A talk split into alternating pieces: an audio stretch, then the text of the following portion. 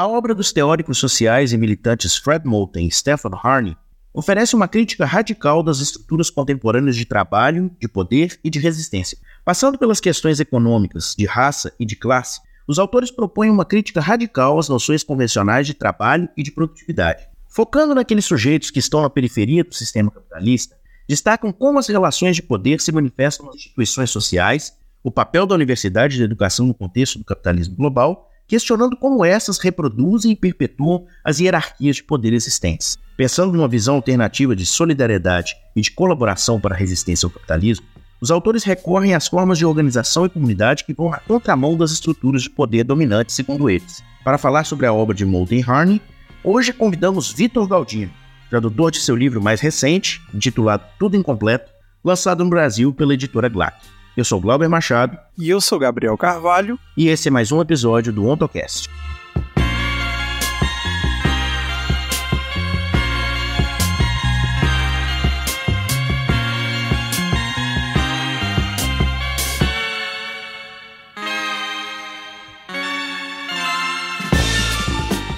Bom, é, eu sou Victor Galdino, é, eu sou tradutor pesquisador e professor também. Eu, eu trabalho no momento no Departamento de Filosofia da PUC, do Rio de Janeiro.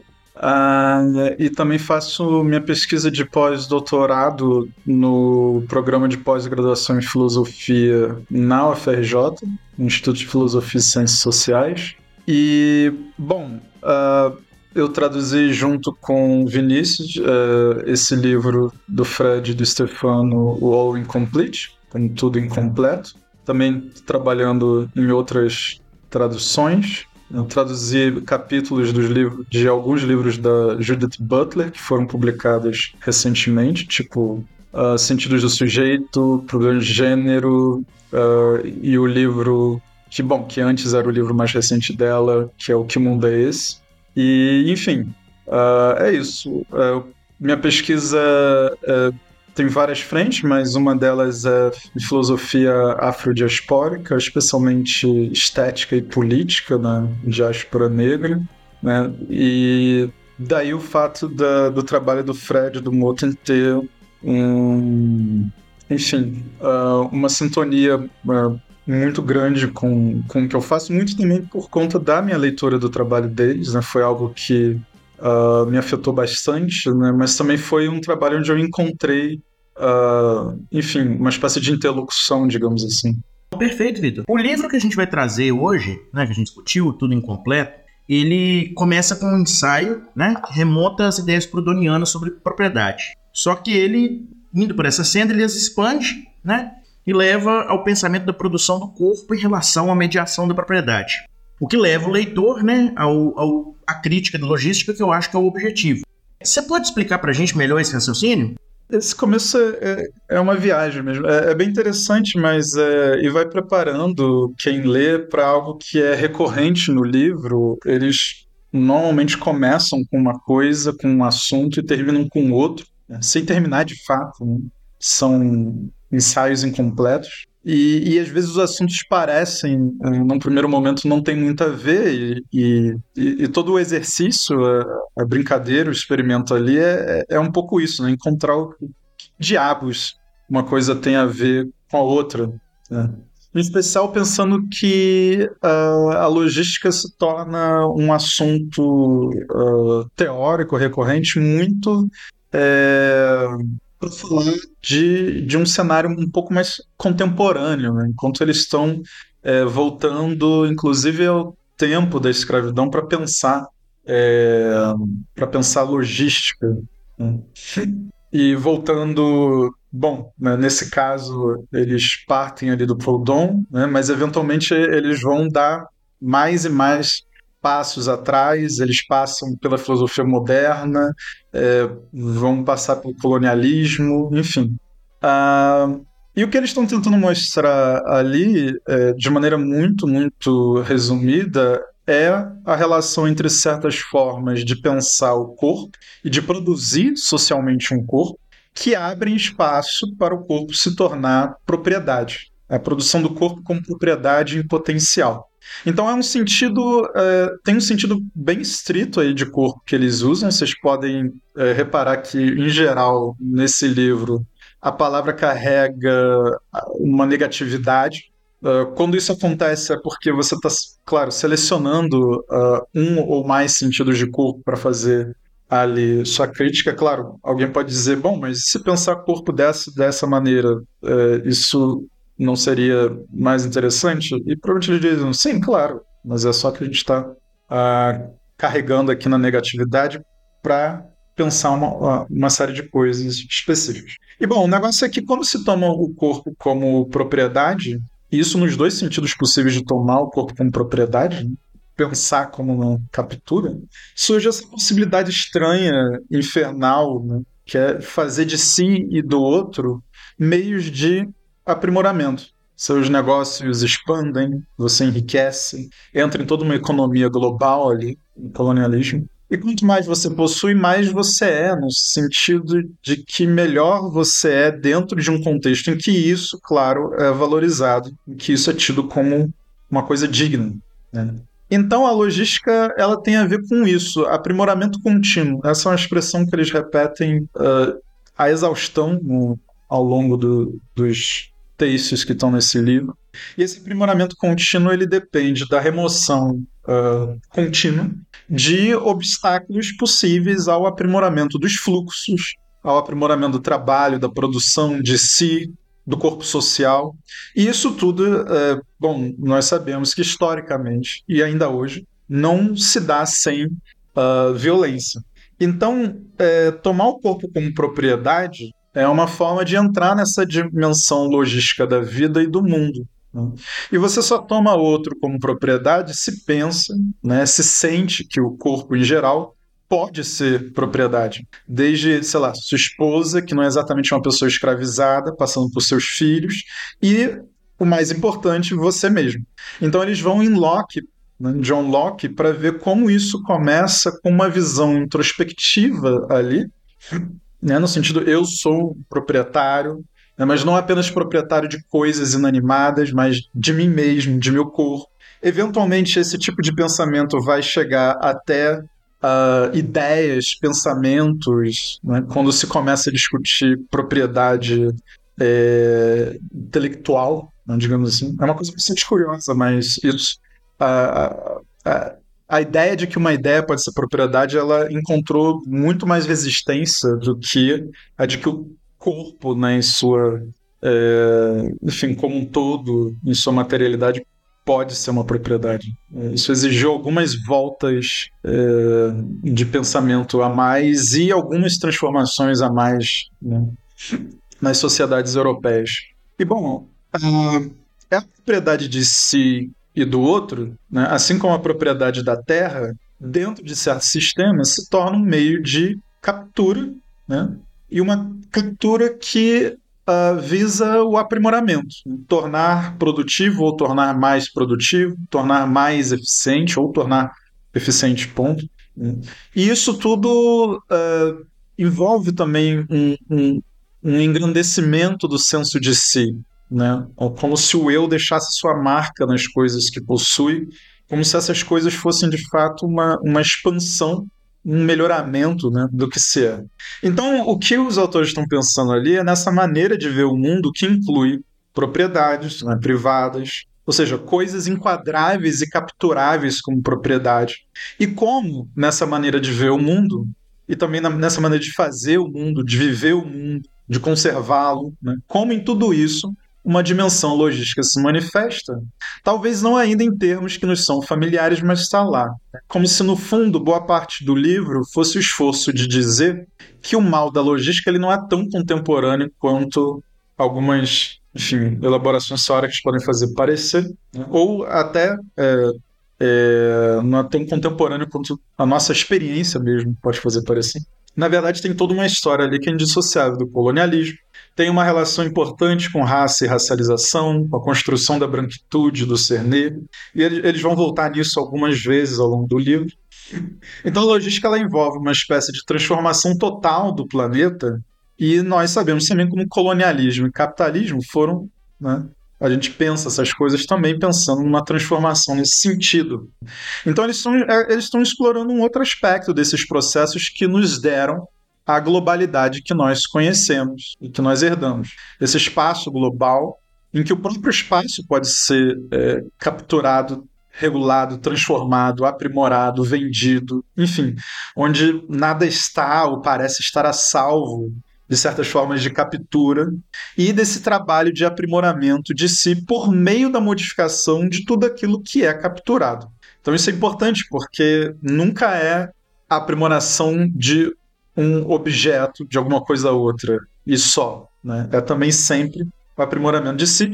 Isso, é, é, em especial, é importante não só é, porque é preciso ter, sei lá, a imagem completa da coisa, mas porque é, entende-se muito melhor o desejo de aprimoramento, né, quando se pensa no aprimoramento de si, por meio do, aprimora, do aprimoramento de outra coisa. Então não é só o corpo humano que está é, sujeito a estudo, mas o fato de que ele está sujeito, que ele esteve ainda está sujeito, isso é importante porque tem a ver com a dimensão colonial e racial da coisa toda. Então eles precisam também, e desde o início, fazer um contraste entre o que é produzido para e na captura e aquilo que excede a captura, que é incapturável. Por isso eles vão falar é, de terra e mundo, carne e corpo. Né? Esses pares eles servem para mostrar uma tensão permanente entre algo que é enquadrado, pensado, percebido, tornado objeto de conhecimento e de intervenção, né? já como uma propriedade potencial. E né, entre isso e alguma outra coisa que é incapturável, né, uma coisa, algo recalcitrante, né, que dificulta todo o processo, todas essas pretensões, e é pensando é, nisso também, sem deixar de pensar na, na tensão, é, que eles vão acessar, digamos assim, é, toda uma outra história, né, para usar uma, uma expressão, por exemplo, uma maneira de falar que aparece no, na quebra do Fred Moten, né? Tudo uma história, por exemplo, dos objetos que existem. Né? Uma, uma, história daquilo que se tentou reduzir, controlar, capturar, dominar, tornar a propriedade, fazendo é, todo tipo de coisa contra essas pretensões. Né? Uma maneira também, né, pensar essa tensão é uma maneira de dizer, no fim das contas, que, olha, é, não se pode falar de uma espécie de vitória definitiva do, do colonialismo, ou mesmo do capitalismo, é, pelo menos não no sentido de, é, de uma satisfação total de todos os interesses coloniais e capitalistas. Né? É, as pessoas, elas uh, nunca foram efetivamente reduzidas aquilo que se tentou produzir né, por meio do colonialismo, por meio do capitalismo. Então, uh, esse capítulo ali, essa, essa entrada no, no, que eles estão tentando fazer no livro, ela, é, ela é importante porque coloca ali na mesa os termos. Olha, é, é esse tipo de coisa aqui que a gente está querendo pensar. É, mas não só para pensar o lado, digamos, da violência, não só para pensar uh, aquilo que nos agride, uh, aquilo que tenta nos dominar ou algo assim, mas também pensar no que escapa, no que sempre escapou, na verdade, porque precede todo esse esforço de captura. Né?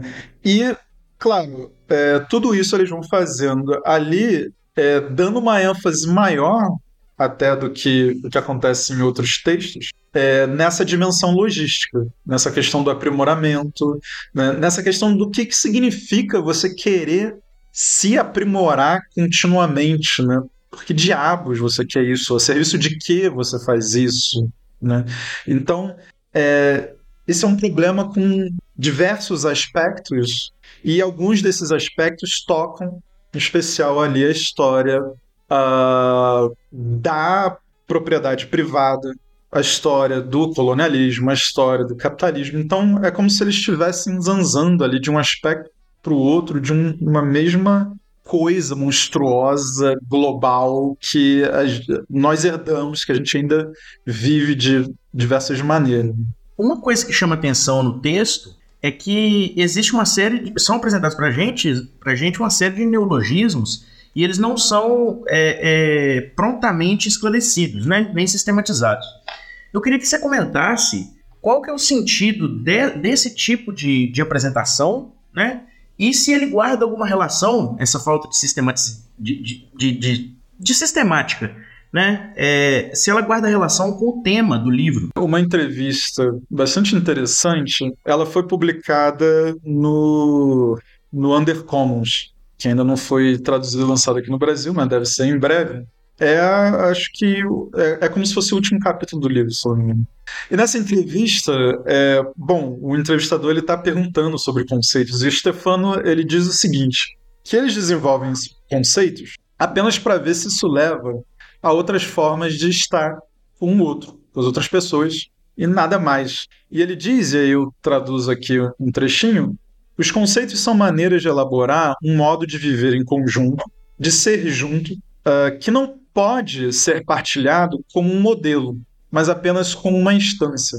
E aí ele segue dizendo que isso, claro, não quer dizer que eles não investem um tempo pensando nesses conceitos, pensando no sentido desses termos, né, elaborando esse sentido, vendo se uh, esses termos continuam relevantes dependendo de, da situação, o contexto e tal. E o Fred complementa dizendo o seguinte: essa é a parte que eu mais gosto dessa entrevista ele vai dizer que ele vê os, os filhos dele brincando e o modo como as crianças não se importam com aquilo que é apropriado ou inapropriado. Né? Uma coisa sempre pode virar uma coisa que não é exatamente aquilo para o qual ela foi feita, sei lá. Então ele vai dizer, ah, uma espada vira algo para rebater uma bola que é jogada, o taco de beisebol vira um instrumento musical. Né? E aí ele também conta uma história de um dia que ele estava no carro e as crianças estavam ali brincando de inventar uma família alternativa para eles mesmo. E ficavam falando ali, pensando no que, que essa família estava fazendo, como era o dia a dia dela. E aí o filho mais velho, em algum momento, vira para o Fred e diz: Olha, a gente tem uma caixa aqui. E você pode abrir essa caixa. E se você abrir, você pode entrar em nosso mundo.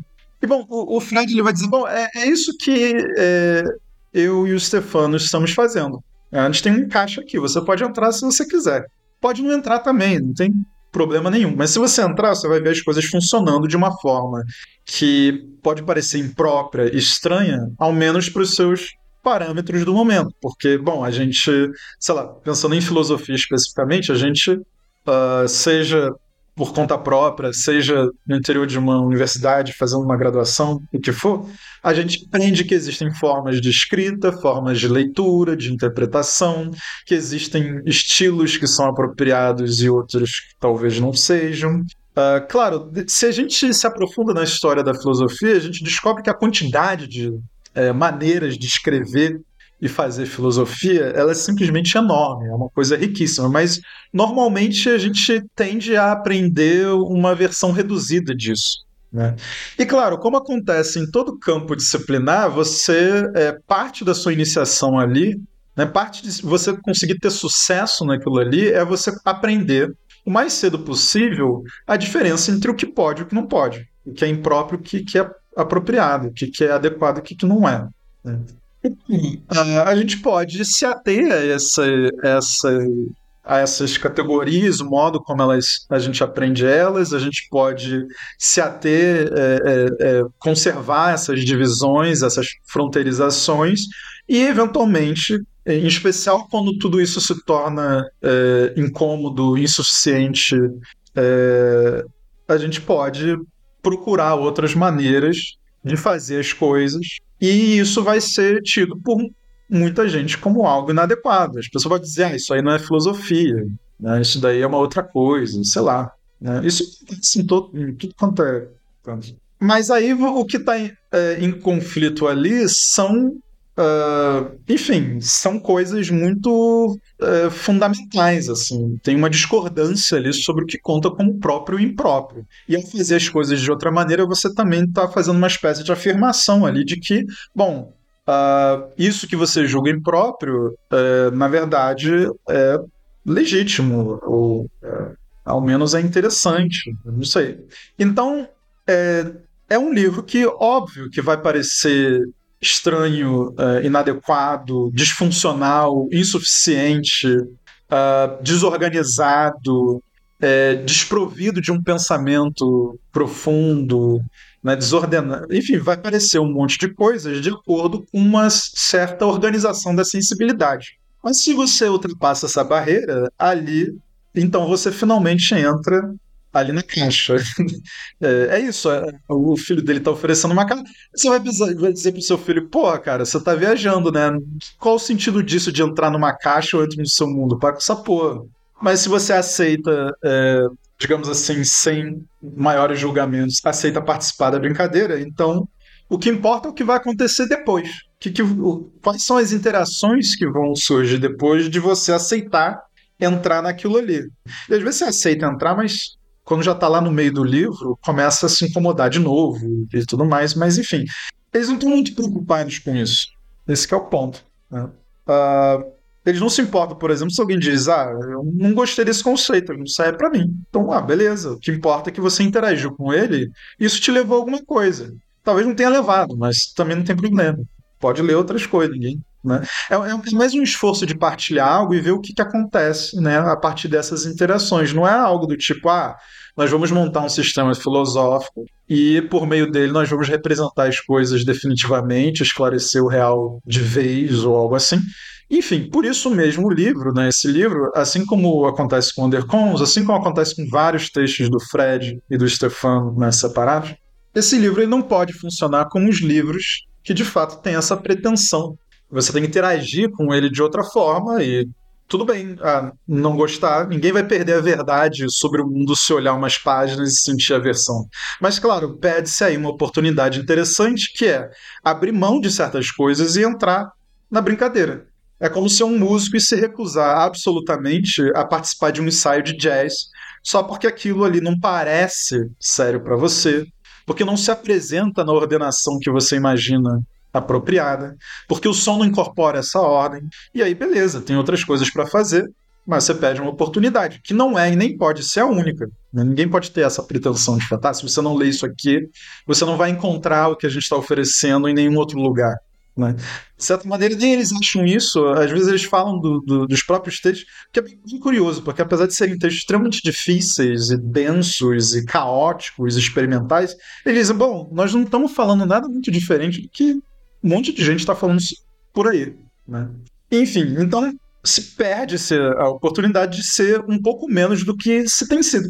Né? De se pensar um pouco menos como se tem pensado isso pra, é, e, e, a ideia é que no fim desse processo todo né, é, se enriqueça de alguma maneira.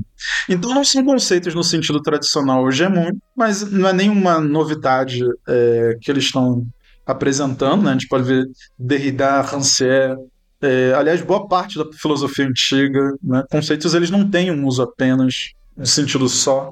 Importa o que eles fazem com sua forma de pensar, que eles te levam a pensar, né? seja pensar um novo objeto, digamos assim, seja pensar um novo aspecto daquilo que é familiar. E para isso é importante é uma dinâmica ali de estranhamento e familiaridade. Né? Você tem que, digamos assim, ter uma experiência de estranhar algo e de se desfamiliarizar com aquilo que é familiar para se abrir a, a, uma outra coisa ali que eventualmente vai se tornar uh, familiar para você. Né? Quando você, por exemplo, incorpora uma forma de pensar que organiza um texto filosófico. Sei lá, ah, eu li Kant e incorporei a forma kantiana de pensar e virei um kantiano, sei lá, alguma coisa assim. Né? Então, é ponto que faz com a forma de pensar. É, e, e, não é apenas. É, é, a coisa toda não é só restrita a pensamentos. Né? Eles mesmo dizem: olha, a gente está inventando esses, fazendo esses conceitos aqui, inventando esses termos, mas a gente está preocupado com interações possíveis, né? com modos de viver em conjunto. Então não precisa ser essa coisa departamentalizada, restrita. Né? Tem muitos conceitos filosóficos por aí na história da filosofia que têm relações importantes com imaginação, sensibilidade ação. Há formas de produção conceitual que se contentam com menos, mas aí, ok, paciência. Não sei por que diabos alguém uh, prefere ir nessa direção, não tem muito o que fazer. Tento fazer uma filosofia mais rica, múltipla, algumas pessoas sentem aversão. Que é, é uma questão de gosto que não se resume nunca ao próprio gosto. Né? Então, Uh, para falar explicitamente em assistematicidade, eu acho que ela está ali como algo proposital, claro, mas tem uma outra coisa que é mais importante, que é esses caras eles estão efetivamente pensando assim. Né? Não é só para fazer uma graça ali, não é um puro experimento textual. né? é, tem relação com um, uma vida que se vive, tem relação com um pensamento para além do texto. Né? Claro, experimentar com a escrita permite você fazer um monte de doideira ali, mas essa escrita deles tem a ver com muita coisa que excede o texto. Né? Porque, veja, se você está falando, por exemplo, o tempo todo de algo que excede a captura, de algo que é ingovernável e tal, o, como, como, você vai escrever? Né? Não apenas sobre isso, mas escrever em geral, porque a, às vezes. É, que poderia acontecer de, uma, de um estilo ali literário, um estilo de escrita, ficar restrito ao objeto do, do momento, ao assunto do momento, né? ou alguma coisa assim. Mas não, uh, uh, todos os textos deles são assim. Né? Não importa o que eles estão falando, apesar de eles estarem sempre retomando uh, certos temas, sempre tentando mostrar coisas parecidas. Então, o do que o livro trata tem, de fato, tudo a ver com o fato deles escreverem assim, né? dessa forma. Escrever de uma de outra maneira poderia é, até mesmo ser uma espécie de traição né? com relação ao que eles estão tentando uh, transmitir ali. Né? Porque eles, eles não estão tentando capturar aquilo sobre o qual eles mesmos estão falando. Eles não estão tentando reduzir aquilo que eles estão é, sobre o qual estão escrevendo. Né? Então tem uma, uma espécie de relaxamento, digamos assim, que é uma coisa muito importante, que é de deixar as coisas de maneira mais fluida, experimental, às vezes caótica, sem tentar impor certas ordens. Né? Enfim. E no, no fundo, eu acho que isso tudo tem muito a ver com, um, com uma abertura e um convite, né? Que é bom, se você curtiu essa brincadeira, bom, vamos fazer algo juntos. Né? Quem sabe no que isso vai dar. É, eu lembro também como o, o Fred é, diz que ele escreve é, muito como se que eles escrevem, né, como se fosse uma espécie de ensaio. O Stefano também fala disso, inclusive nessa mesma entrevista, como se fosse um ensaio. Assim. Eles estão com eles dois lá com os instrumentos deles, tocando os negócios, testando umas coisas. Né? O Stefano diz algo do tipo: ah, se às vezes a minha escrita parece meio chata e parece ter uma sonoridade meio esquisita, é, incômoda, é porque é como se eu de fato estivesse tocando um instrumento, é, testando uma coisa e às vezes é, tá, tá soando meio mal, mas é, mas é para entrar ali, né? É, ele, acho que ele diz isso, se eu não me engano, quando ele tá falando que as talvez as pessoas não gostem do estilo muito repetitivo dele. Ele vai dando voltas e voltas e voltas para falar basicamente a mesma coisa, mas como se eu tivesse, é, enfim, explorando múltiplas maneiras de falar a mesma coisa. Então isso é um ensaio ali. Você tem essas duas pessoas ali tocando uns negócios, experimentando umas paradas, num, num dueto, num dueto, né? Uma coisa ali, mas é na verdade um ensaio que envolve toda uma multidão de outras pessoas, né? É, o modo como eles, por exemplo, não, não citam de maneira muito formal ou da maneira que é academicamente adequada, acho que indica muito isso. Eles trazem muitas referências como se eles estivessem trazendo um assunto numa conversa bastante informal. Né? Tipo, ah, então, como fulana diz, ou como fulana diz, mas a gente vai perverter o que, que aquela pessoa disse. Né? Então, é, é, é o tipo de coisa que você faz com um amigo, com uma amiga. Né? É... Então é isso, é um ensaio com essas pessoas tocando, elas estão juntas ali. Se você quiser participar, você participa. Se não quiser, tudo bem. Né? Mas se você quiser participar, você vai ter que abrir mão de certas coisas, de certas ideias do que, que é o próprio e o impróprio, de certas ideias sobre a ordem do texto ou do pensamento. É, você vai ter que abrir mão e se entregar mesmo aquilo ali. Né? Não tem outro jeito, senão o livro ele não faz sentido, ele não funciona, ele, ele não agrada mesmo, ele assim, para mim não, não, não é nada desagradável, porque eu não tenho problema nenhum com esse tipo de escrita. Mas para alguma pessoa que, que acha que o texto ele tem que ser de outra forma, senão ele não tem o valor filosófico que ele supostamente deveria ter, aquilo pode se tornar um, uma, uma leitura simplesmente insuportável. Assim. Você vai pensar, cara, esses caras são completamente insanos, né? Não sei o que eles querem. Mas é essa coisa, né? A gente ouve muito, acontece, ah, as pessoas falam de dessa coisa misteriosa chamada pós-modernismo. Ah, os caras escrevem assim, não entender nada, é de propósito, é um charlatanismo e tal. Mas tem pessoas que têm aquilo ali sem problema nenhum. Né? Claro, é, é, até conseguir ler sem problema nenhum é, É todo um processo difícil, mas as pessoas têm aquilo ali. Né? Alguém escreveu aquilo ali é, e outras pessoas uh, entenderam. Né? Claro, o sentido de entendimento ele pode mudar. O que significa entender um texto, ou até o que significa não entender o texto, mas fazer alguma outra coisa com ele. Inclusive, esse livro, ou Tudo Incompleto, ele, ele é um pouco assim. Né? Então, tem momentos ali em que não é para você entender realmente algo, no sentido que a gente normalmente entende o próprio entendimento. Uh, tem muitas frases ali que são uh, construções poéticas que tem muito mais a ver com, sei lá, talvez uma experiência sinestésica, é, com um embaralhamento de imagens, com, enfim, tem muito mais o que se fazer com aquele texto ali, para além de entender o que ele está dizendo. Mas você tem que querer ou estar tá numa abertura para esse tipo de coisa, senão não funciona mesmo. Mas é isso. Uma ideia muito importante para a obra dos dois autores é a de que a sociabilidade como esforço de individuação para o exercício da logística que a propriedade privada impõe é um processo profundamente antissocial. Então, você poderia explicar para a gente, Vitor, essa noção? Sim, aliás, é, voltando só um, muito, muito brevemente na, na outra pergunta, eu esqueci de uma coisa importante, mas, mas é uma coisa que eu coloquei lá no prefácio.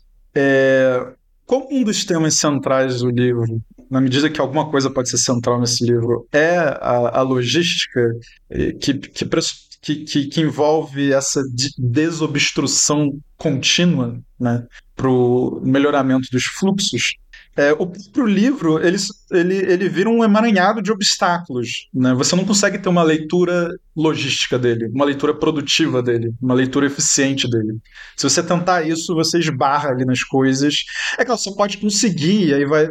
Eu, eu não sei o que, vai surgir desse tipo de leitura, mas é, se você lê levando a sério né, a forma, os aspectos formais do livro, você vai ter uma leitura cheia de obstruções. Assim, vai ficar parando, né? você não vai se mover da maneira mais rápida, eficiente de um ponto A para um ponto B, né? do início ao fim do livro. Mas enfim, voltando nesse negócio da antissocialidade, é, tem, uma, tem uma coisa marxista nisso, né? É, é uma forma de chamar atenção para o sentido dessa socialização que prevê a individuação nos moldes de uma sociedade capitalista. Né? É, com quem que você se relaciona, né? Qual é o sentido disso? Por que comunidades são formadas? Ao que, que elas servem?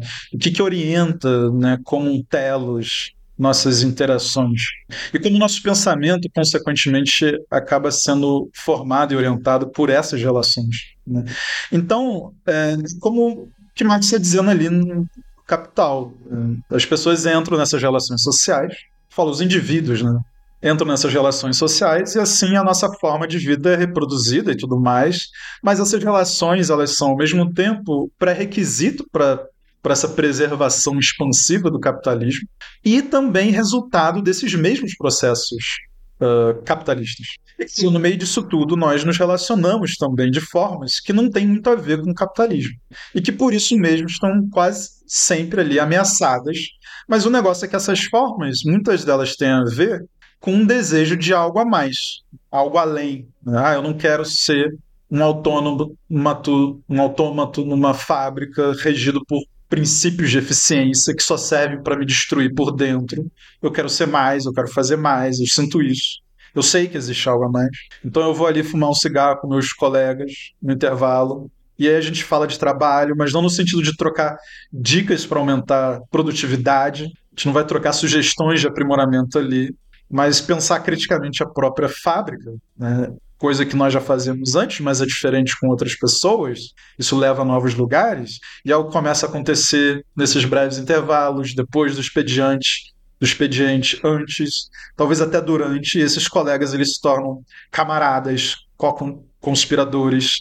E dessa nova perspectiva, o que havia antes fica claramente mais pobre. Né? Que coletividade era essa de antes? Qual a diferença para que nós estamos formulando agora, né? Quem nós éramos como grupo, categoria, quem somos agora, né? E não é difícil pensar em como a socialização na fábrica, aí ela começa a parecer um tanto antissocial, né? Porque que senso de comunidade havia ali? É, então, no termo, eu diria, ele tem, apenas, ele tem a ver apenas com uma diferença percebida quando você se junta com uma galera para fazer uma outra coisa, que não é aquilo que era esperado de você e dos seus camaradas, porque nem se espera que eles sejam seus camaradas. Né? E o problema todo é que se você segue adiante, né, o problema todo é, bom, como é que você sai dessa circularidade em que certas relações são requisito e resultado do capitalismo? Como é que você sai disso para produzir uma outra circularidade? Que relações eu gostaria que fossem uh, requisito e resultado? Do que para o que, né? que nós gostaríamos. E aí, pensando isso, vivendo um pouco isso, você vai olhar para essa sociedade na qual foi iniciado e pensa, putz, né, o que, que tem de social nisso? Mas é um jogo de palavras, porque é óbvio o que tem de social. Né? É como dizer ah, que liberdade é essa que nós temos no capitalismo? Não parece muito livre essa liberdade, mas, é, mas sim tem uma liberdade, é óbvio. É, é só que ela é bastante pobre, ela é insuficiente, ela é triste. Ela está a serviço de outras coisas que talvez não nos interessem mais. E aí, querer esse tipo de liberdade acaba sendo querer menos. Né? Porque querer ser esse indivíduo, para dar outro exemplo, nos termos da individuação que nos é dado, se isso é ser menos, em todos os sentidos possíveis.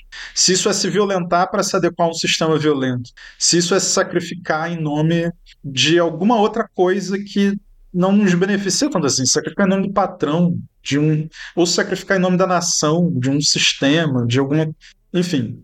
Uh, e fora da fábrica, do espaço de trabalho, né? E isso em nosso tempo de desfronteirização generalizada do trabalho, onde casa e ambiente de trabalho e até ruas e praças se encontram inter penetrados de várias maneiras, né? nessa situação que significa assumir para si uma lógica de produtividade que nunca teve a ver com a gente. Tinha a ver com, tem a ver com uma burguesia que, que o império da logística vem tornando em parte obsoleta, porque você tem os donos do meio de produção, hoje eles têm que se dobrar uma outra classe, né? pedir seus conselhos, contratar seus serviços, para não ficar para trás nessa corrida pelo aprimoramento dos fluxos, das rotas, né, processamento de dados, essa loucura toda. Então, o que, que diabos tem a ver com, comigo? Nada, né? Mas foi feito ter a ver comigo. E aí, sim, bom, nós estamos aí vivendo essa uh, incorporação generalizada de uma lógica de aprimoramento de si, da porra toda. Né? Ah, quantos livros você leu no ano? Quantos filmes viu? Quantas atividades extracurriculares você fez? Como você conciliou tudo isso com a alta produtividade no seu emprego? Como fazer um melhor cronograma? Veja aqui meu vídeo. Sou influência de organização do cotidiano, né? a gente tem essa loucura toda aí, vai confundindo felicidade com sucesso, um aprimoramento. Só que o aprimoramento logístico, que são dos pontos ali do livro, ele, ele sem fim. Né? Você nunca vai chegar lá, vai torrar sua vida chegando e nunca chegando ao mesmo tempo. Uh, ele, ele não é um processo que tem um ponto de chegada, ou melhor, ele pode até ser, mas logo esse ponto de chegada se torna ponto de partida para um, um, novo né, é, momento de aprimoramento ali, um novo momento da logística. Então, e, e, isso não tem a ver com que eu, vocês, o que a gente faz quando está né, as pessoas fazem quando estão sozinhas, tem a ver com sociedade. Né? Que tipo de sociedade se torna um meio para o florescimento desse tipo de coisa, para a naturalização desse tipo de coisa. Que tipo de sociedade tem isso é, como algo que é apropriado para o seu próprio funcionamento? E às vezes até necessário para o seu próprio funcionamento. Então parece que, que, é, que nós perdemos algo vital no nosso próprio sentido de comunidade. Então faz sentido dizer, ah, tudo isso favorece, na verdade, uma antissocialidade. É como. É, né, tem, é, é, um, é um jogo com, com, com as palavras e com o sentido das palavras. Então não é algo restrito ao, ao, ao meu desconforto com a possibilidade de não ser nada mais além de um autômato operando funções no ambiente de trabalho. Na verdade, nunca fui restrito só a isso, né? os autores sabem disso. Eles vão dizer ali como a escravidão, por exemplo, já era marcada por certo pensamento logístico. E se a gente parar para pensar, as pessoas moravam no lugar que elas trabalhavam. É isso que é uma senzala, tipo morar no porão do prédio comercial onde você trabalha, tudo em nome de certa eficiência dos processos. Sem contar, claro, em todo tipo de brutalidade que visava fazer as pessoas trabalharem mais, mais intensamente, né, sem ter que pagar salários, sem querer saber da saúde das pessoas, né, os pulmões todos detonados de trabalhar sob todas as condições climáticas, sem parar, sem nenhuma proteção. Tem uma sociedade aí também. Mas ela é ante aquilo que nós gostaríamos de cultivar e preservar para que possamos dizer que não somos apenas ferramentas, máquinas, etc. Assim as pessoas lutaram contra a escravidão, basicamente pela a partir de, desse conflito entre aquilo que é esperado de, de você, do seu corpo como uh, propriedade, instrumento e máquina, né? e a tensão entre essa expectativa e o modo como ela é, ela é digamos assim, uh, como se tenta concretizar essa expectativa por meio da violência. Entre isso, é, tem uma tensão entre isso e uh, o fato de que eu sei que eu não sou apenas isso, que eu não posso ser reduzido a isso, porque ser reduzido a isso é, é a morte uma espécie de morte em vida. Então, uh, essa percepção né, é, de que se pode ser algo a mais, de que sem, se é algo a mais, de que você não é redutível àquilo ali, né? Isso tem a ver com olhar para aquela forma ali de, de organização social e dizer, bom, uh, isso aqui é anti o tipo de socialidade que eu desejo. Não precisa estar desejando uma, uma coisa específica, detalhada, etc. Eu, eu, basta dizer, isso aqui não pode ser tudo que a gente pode fazer em termos de organização social. Essas não podem ser as únicas relações sociais possíveis.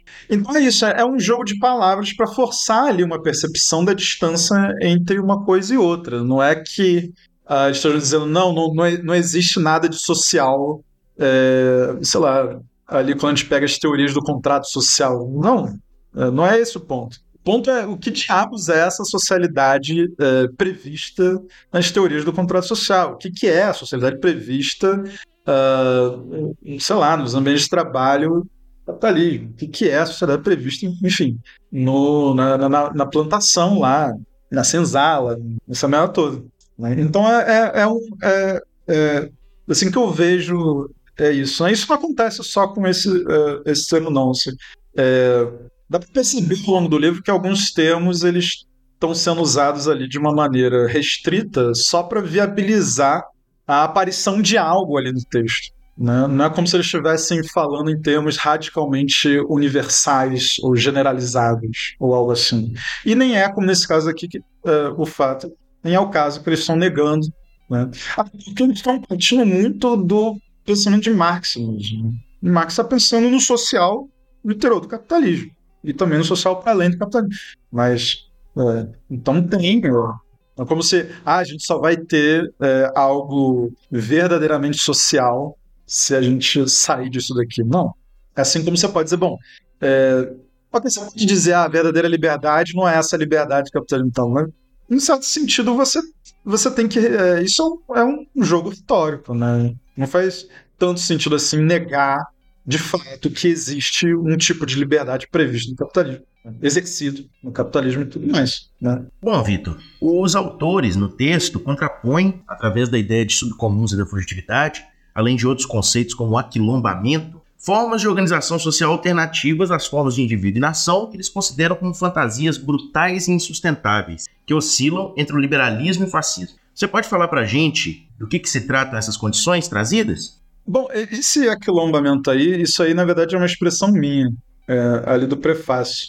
É, aliás, eu tenho é, eu tenho traduzido é, assim é, é o termo mar, marionette já tem um tempo, mas agora que eu estou traduzindo o livro, a partir do qual eu comecei a pensar nessa coisa de fugitividade, que é um livro chamado Marionette as Freedom, do Neil Roberts, agora eu estou testando quilombagem no lugar de aquilombamento, mas enfim.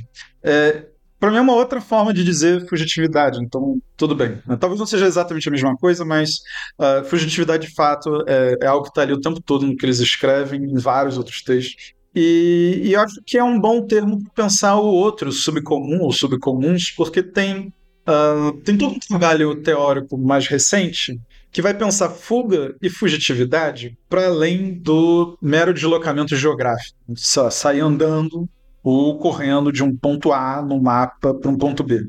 Então, fugir no sentido expandido pode ter a ver, por exemplo, com um, os modos como nos libertamos continuamente de alguma coisa, um processo que talvez seja sem fim, talvez seja sem fim, ao menos na vida no interior desse mundo hostil, não em outros mundos que permitam, que vão permitir finalmente certo de repouso, por assim dizer. Uh, enfim, eu, por exemplo, no que o Foucault chamava de desprendimento de si. Né? Porque é, não, basta eu mover minhas pernas, eu, eu não vou construir uma, uma alternativa assim. Né? Alguma coisa em mim tem que mudar. Algo tem que mudar nas pessoas, nas outras pessoas ao meu redor. Né? Porque eu fui iniciado, socializado para este mundo aqui, ou para essa sociedade, e não importa o quanto esse processo tenha sido falho, incompleto, problemático, todo errado, não importa o quanto eu não tenha de fato assimilado certas coisas, porque algumas eu com certeza assimilei, incorporei, elas se tornaram parte do que eu sou, elas contribuíram para que eu me tornasse alguém. Se isso não acontecesse, então eu me tornaria algo é, absolutamente ilegível socialmente. É uma espécie de aberração total que ninguém saberia como lidar.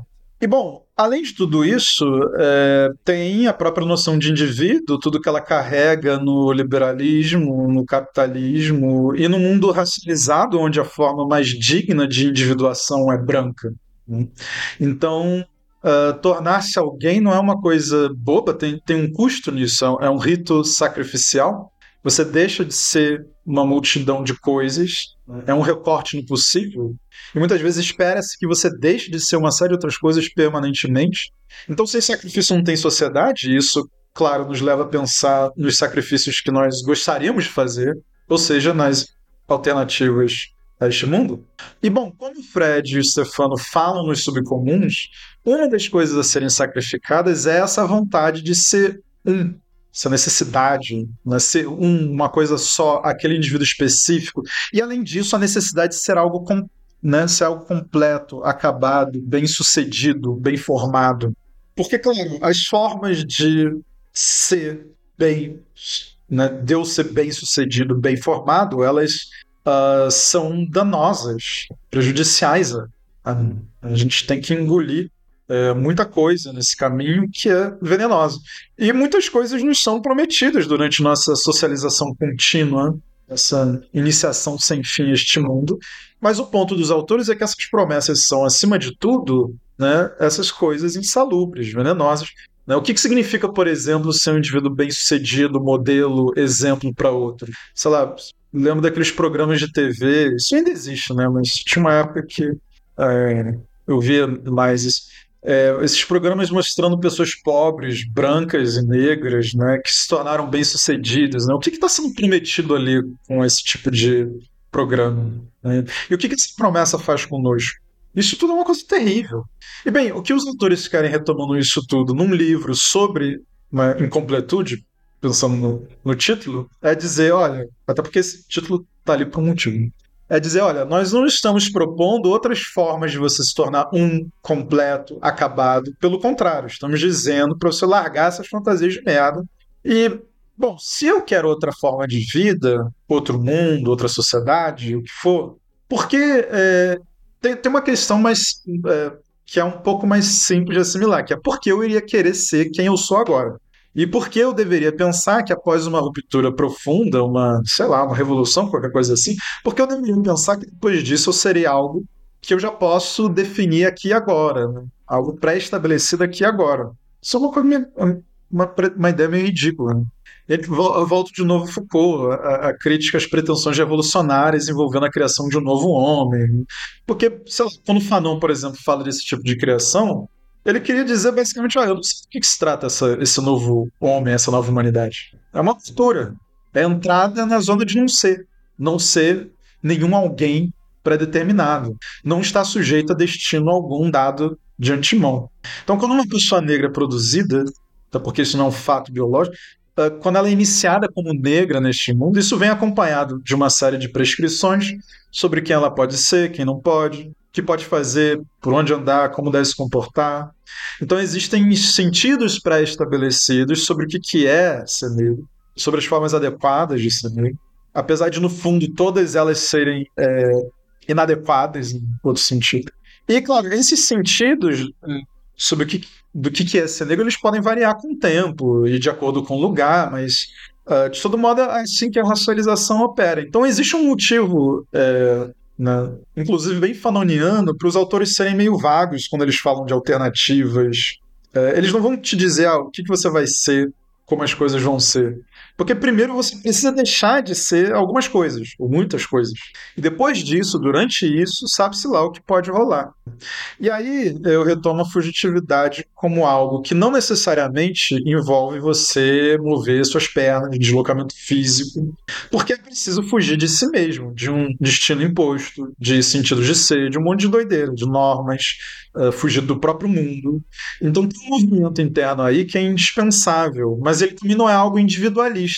Porque esse movimento de fuga interna né, depende da construção de outros laços comunitários, de uma outra socialidade. Uma coisa vem com a outra, e não dá para dizer, ah, primeiro o indivíduo faz algo consigo mesmo e depois isso afeta o coletivo. Ou primeiro o coletivo faz algo uh, e, e, aí depois o indivíduo é transformado de alguma maneira. É, é um emaranhamento como é essa forma né, antissocial da socialidade que nos é imposta desde o início. Isso, é, isso tem a ver com essa entrada nos subcomuns, digamos assim, porque você foge para esse outro lugar que às vezes está bem na sua frente, ou debaixo do seu nariz. Por isso que eu gosto do sub, né, para dar essa noção de uma coisa subterrânea, não porque literalmente debaixo da terra, isso pode acontecer, mas enfim.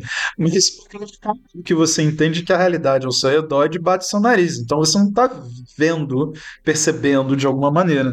Provavelmente porque você está percebendo aquilo ali como algo estranho, impróprio, inadequado, nocivo, problemático, algo que te faz querer chamar a polícia, sei lá o quê.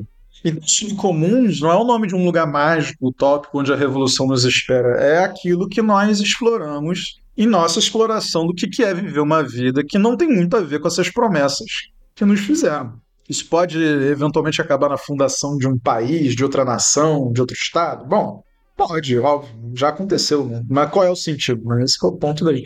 Então é preciso fugir da, da, das formas de realismo também que capturam nossa imaginação.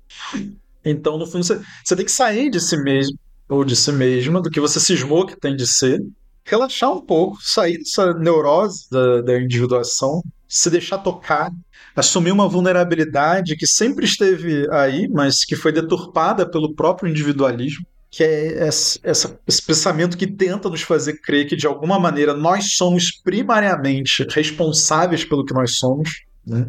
um monte de self-made man and woman.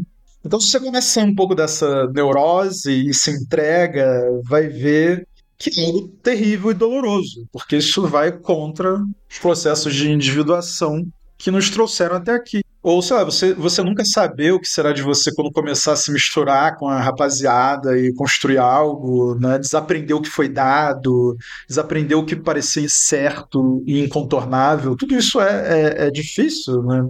Basta ver um, um, um relacionamento amoroso com alguém Uh, um namoro mesmo. Quando alguém insiste que não vai mudar a sua personalidade para que a relação e não o indivíduo flua melhor. Ah, essa é a minha personalidade. É, é, é como dizer, ah, é um fato natural sobre mim, eu não posso mudar. Claro, em muitos casos, pode haver toda uma pressão abusiva para que você se torne alguém que a outra pessoa quer. Mas existe também é, muita resistência à ideia de que relações, não apenas namoros, né, de que relações é, são um meio de desfazer quem você era para que alguma outra coisa que você não pode prever surja no lugar.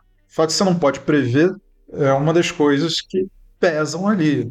Mas é isso, você, você vai é, em múltiplos pontos da vida uh, pensando que você é essa coisa acabada, esse indivíduo que você se tornou, e, e, e vai fazendo isso quase como se fosse dado biológico da natureza, sei lá, tipo, assim, eu, não, eu, não, posso realmente ser uma, uma outra pessoa. No ponto em que, de fato, você passa por uma mudança, aí você começa a dizer, bom, não, agora eu sou quem eu sou definitivamente, né? Aí depois acontece de novo, é, Então, é, para terminar, o que eu acho, eu acho que os autores estão tentando, estão tentando pensar no seguinte: como deixar de ser o que se é, fugir disso em outra direção, sem que essa fuga te leve a algo parecido com um indivíduo. Sei lá, você tem apenas um, recheio diferente ali, mas da mesma forma. Afinal, uma, alternativa que é apenas de conteúdo e não de forma não é bem o que se queria, né? embora muitas vezes acabe é, sendo o que, o que acontece. Então, uh, quando eles falam, né, como você disse, é, de fugir, colocar em questão também essas fantasias que fazem a gente oscilar entre e hoje, em especial entre liberalismo e fascismo, isso tem a ver com uh, se mover para algum outro lugar, sem necessariamente ter um, um destino pré-determinado. É, né? Isso tem a ver com uh, você tentar uh, construir sempre com outras pessoas, isso nunca. Não, não pode nem ter a ver com uma coisa individual, porque senão não funciona como uma crítica do individualismo e dos processos de individuação dominante na nossa sociedade. Então tem a ver com você estar com outras pessoas e construir alguma outra coisa. E fazer isso significa você abrir mão de algo, significa você se deixar levar, significa você deixar uh, de lado essas pretensões de dizer definitivamente quem você é e de conservar o que você é indefinidamente. Né?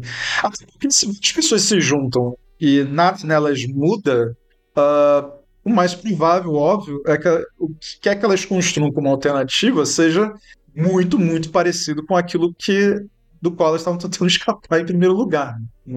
Muito mistério nisso nas reflexões que a obra traz sobre a questão racial, é muito importante o papel de plano de fundo conceitual da socialidade, em especial a socialidade não baseada no indivíduo, para pensar a distinção entre ser negro e negridade e as particularidades que a racialização produziram.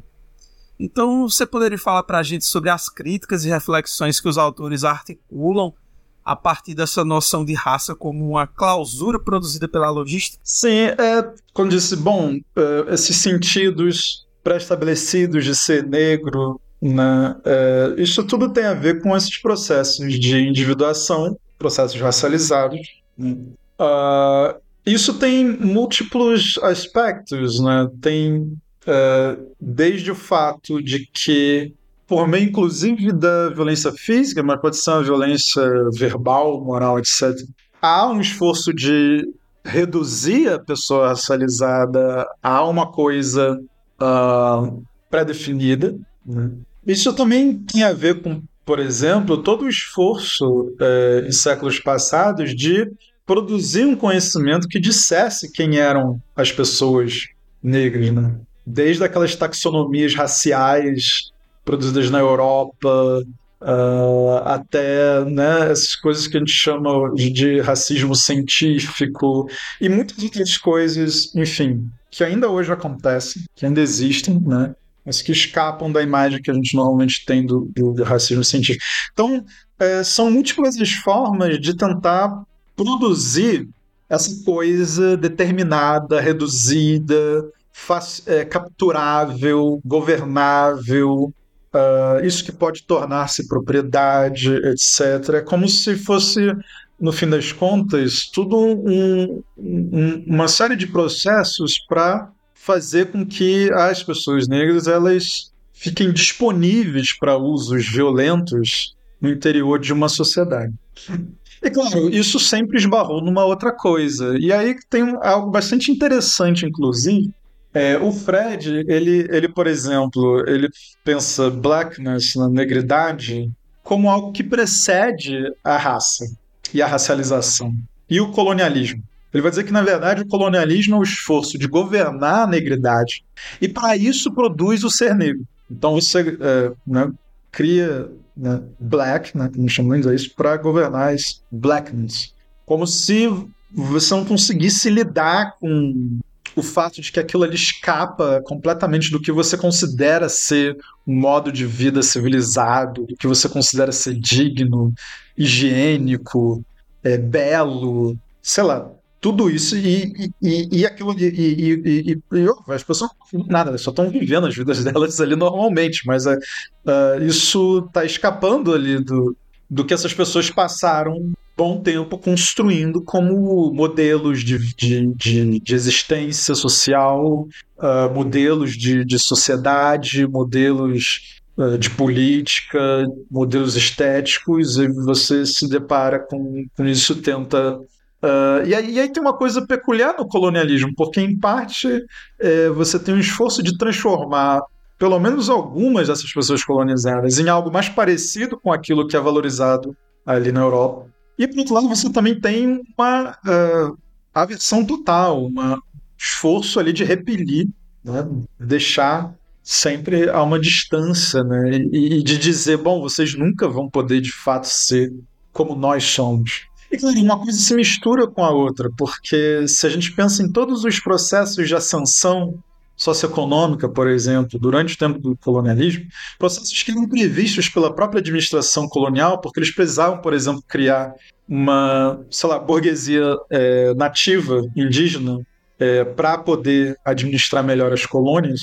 Né? Então você tem essas pessoas ali e elas vão, vão para, elas viajam para a Europa, elas estudam na Europa, é, enfim, elas circulam de um jeito que outras pessoas colonizadas não vão circular e ainda assim elas estão continuamente ali é, se deparando com uh, o fato de que elas não vão ser aceitas ali como uh, seres é, dignos da metrópole, né? não vão ser europeus, eles não vão ser brancos. Não importa o que você faça, você pode tentar investir num processo de embranquecimento, né? abraçar de maneira peculiar a branquitude, você pode enfim, né, como o Fanon dizia, os caras lá tentando falar um francês impecável, né, para assim serem mais franceses do, franceses do que uh, pessoas negras colonizadas, né? E, e, claro, tudo isso só gerou um monte de trauma e tormenta e, e as pessoas não conseguiram, não, não se tornaram europeus de maneira nenhuma. Então, isso também é uma via que que está disponível ali desde a, do, do início do, do colonialismo moderno. Né? É uma via que está ali disponível, não é simplesmente uh, pensar só nos processos de individuação em que você uh, se deixa levar pelo que as outras pessoas estão tentando fazer de você. Tem também uh, você tentando ser um tipo, digamos assim, de, de, de, de negro ou de negra que uh, você entende que vai ser mais valioso do que aquele que uh, te ofereceram inicialmente, né? Mas continua uh, sendo é, passar por uma individuação, né? se tornar algum tipo de pessoa negra, de indivíduo negro. E isso a gente sabe desde Fanon que funciona como essa clausura de múltiplos de múltiplas camadas. Né? Tem uma, é uma clausura tem um enclausuramento geográfico na organização territorial por meio do colonialismo, tem enclausuramento existencial que tem a ver com as possibilidades é, de, de, de, projetos de vida, projetos existenciais, né, de, de sentido é, da própria existência, tem, enfim, formas de enclausuramento que envolvem simplesmente, sei lá, prender, acorrentar mesmo as pessoas, como na escravidão tem essa, é, essas formas é, de clausura que tem a ver com o tempo, né? Essa compreensão desse outro racializado como algo que está num passado, que está num tempo primitivo, que, que, que existe contemporaneamente a, a você apenas de, de, forma anacrônica. Né? Então são, a, a, são, são múltiplos sentidos de, de, de clausura ali na racialização.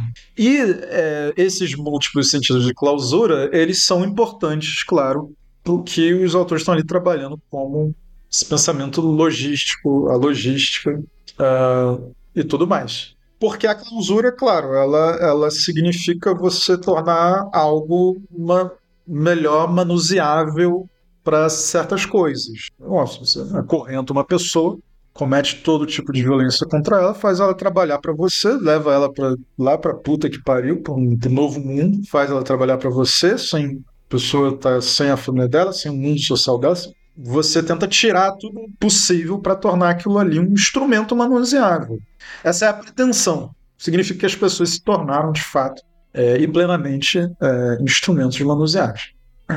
E, bom, então o Fred, né, e também o Fred e o Stefano juntos pensam a, a negridade e como algo que é, antecede, precede o próprio colonialismo e a própria racialização, é como se eles estivessem pensando em algo ao qual as pessoas negras historicamente recorreram nesse esforço de expansão do que se é, de experimento com o que se é, de improviso com o que se é, para escapar dessas formas de enclausuramento escapar, então, né, Isso, isso que também liga com o tema da fugitividade.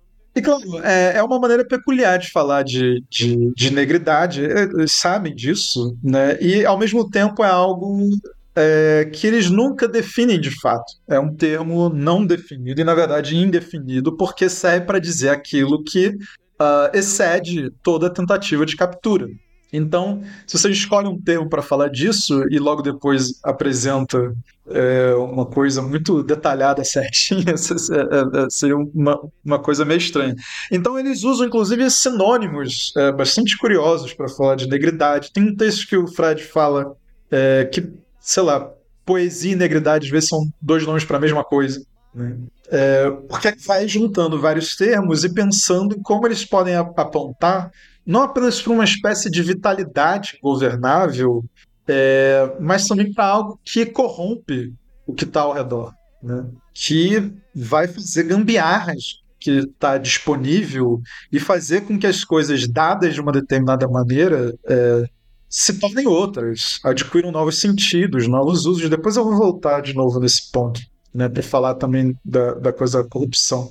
É, então essa, essa negridade ela aparece ali como e, e tem, tem outros trabalhos que fazem é, algo um pouco parecido. Tem um livro chamado Black Pentecostal Breath do Ashon Crowley que é inspirado pelo pelo Fred. Ele usa tipo sopro vital para falar de algo muito parecido, né? E o próprio Fred e o Stefano também, eles usam outros termos para dizer algo parecido com o que eles estão dizendo quando eles usam blackness, é, negridade. Então é esse termo que fica ali aparecendo e reaparecendo, e eles nunca estão dizendo exatamente do que se trata, mas eles estão sempre apontando como aquilo ali tem a ver com uh, o fato de que as pessoas negras nunca foram reduzidas efetivamente e plenamente aos sentidos pré-estabelecidos de ser negro.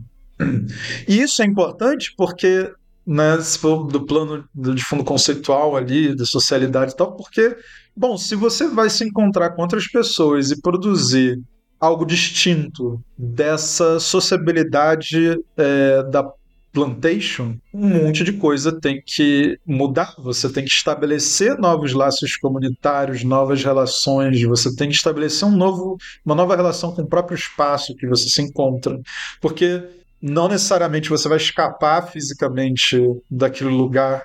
Né? Você pode passar muito tempo ali, inclusive organizando a fuga de outras pessoas. Então, é, uma série de coisas tem que ser produzidas, e isso a partir de uma espécie de disso, né? De um, de um fôlego, de um sopro vital, de, de, uma, de uma coisa que é, não, não é esgotada e não pode ser capturada e ela está ali, disponível, digamos assim. Por isso que negridade para eles não, não é uma coisa que é, se reduz ao ser negro e nem tem uma relação necessária com o ser negro. Né? É como eles estivessem dizendo: olha, foi, é, é uma contingência histórica a associação entre blackness uh, e being black. Essa negridade estaria disponível, inclusive, para pessoas brancas né? e também para pessoas que não são brancas nem negras. Mas é isso, é, é, é, não, não tem muito o que explicar porque é, eles nunca vão é, oferecer uma explicação em certos moldes. Né? É, é uma coisa que está ali para te lembrar de uma espécie de fracasso inevitável do próprio colonialismo. E para te lembrar também que, que tem coisa, que, que tem algo que precede o colonialismo. E precede porque cede. Ah, e tem uma outra coisa também, né? É, pensando ainda na logística, nessa questão do aprimoramento de si, que em última instância tem a ver com essa pretensão de se tornar completo ou de desejar a completude, dá para entender de várias maneiras como esses sentidos da determinada de ser negro eles uh, implicam uma forma de completude, né? Quando você pensa, de, voltando ao exemplo, sei lá, de toda a produção acadêmica é, e científica né, nos últimos séculos da modernidade e, e em vários sentidos uh, ainda hoje que tenta dizer o que, é ser negro, né? você está oferecendo, digamos assim, um produto acabado. Não há nada mais a ser é, dizer a verdade foi encontrada sobre isso. Né? Esse pressuposto que está é, ali sempre envolvido nas relações coloniais. É, tipo, é como se você estivesse dizendo: olha, eu sei o que, que é você. Eu sei tudo que é para saber sobre você. E você não é capaz de saber, de conhecer a si, porque te falta essa capacidade, te falta uh, meu nível de consciência e racionalidade e tal. Então eu que vou te dizer quem, o que, que você é. Não é você que vai dizer quem você é para mim. Então todo colonialismo ele, ele funciona assim. Né? Então se você pensa agora na incompletude, ela ganha, ganha uma relação com a negridade, não com o ser negro. Por quê? Porque a negridade também não é essa coisa que você pode encerrar, enclausurar e dizer o que, que é. E dominar efetivamente, e explorar e extrair o que, que, que seja daquilo ali. É algo que está disponível, que não esgota. Então as pessoas você recorre a ela, pode recorrer sempre a ela que precisar. É, como se recorre à poesia para produzir é, um excesso, por exemplo, em relação ao que é determinado como apropriado na linguagem. A pessoa vai lá e faz um poema e faz um monte de, de coisa. As pessoas vão dizer, ah, mas, você não pode fazer isso. É, você violou normas sintáticas, sei lá, você violou um monte de coisa. A pessoa vai dizer, cara, eu tô fazendo poesia, foda-se. então é, é, é, é, uma coisa, é, no fim, é, é, é tudo é, isso mesmo. Né?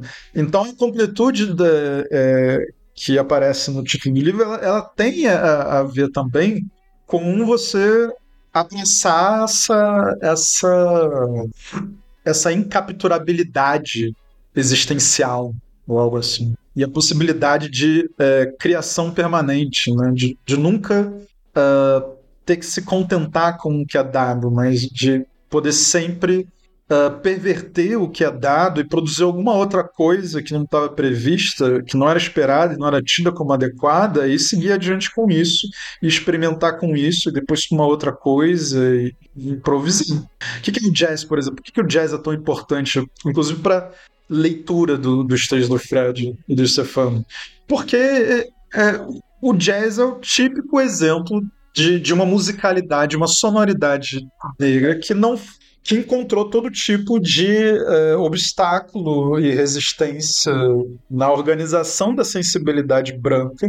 Né? É o típico exemplo de música que não foi, digamos assim, compreendida uh, por um monte de gente branca ali nos Estados Unidos. Então, é, por quê? Porque tem um monte de coisa ali envolvida no sentido de uh, perversão da ordem das coisas da ordem sonora, mas também, enfim, outras ordens. A obra tem uma interpretação distinta e interessante da ideia de corrupção. A corrupção da linguagem, da comunidade, do corpo, enfim, a corrupção do mundo como uma espécie de dádiva. Dádiva aqui naquele sentido de dom, de presente, de algo com um sentido quase que milagroso. Então, nesse sentido, pensando na forma poética, musical e cheia de referências filosóficas com que é costurado o texto, você poderia falar para a gente do sentido que a corrupção tem para os autores? Essa, essa parte do livro, ela, ela, é, ela é terrível de explicar, foi terrível de traduzir muito pela composição do texto. Né? Porque ele foi escrito a partir de um outro texto que não foi publicado, e não de um texto inteiro que não foi publicado, mas eram um monte de sobras que eles pegam ali, reutilizam, misturam com mais um monte de outras coisas e passam. É, ali eu acho que é o momento que você tem a impressão mais forte de que eles estão falando sobre coisas que não tem nada a ver umas com as outras, mas ainda assim eles estão precisamente é, experimentando com um possível ter a ver.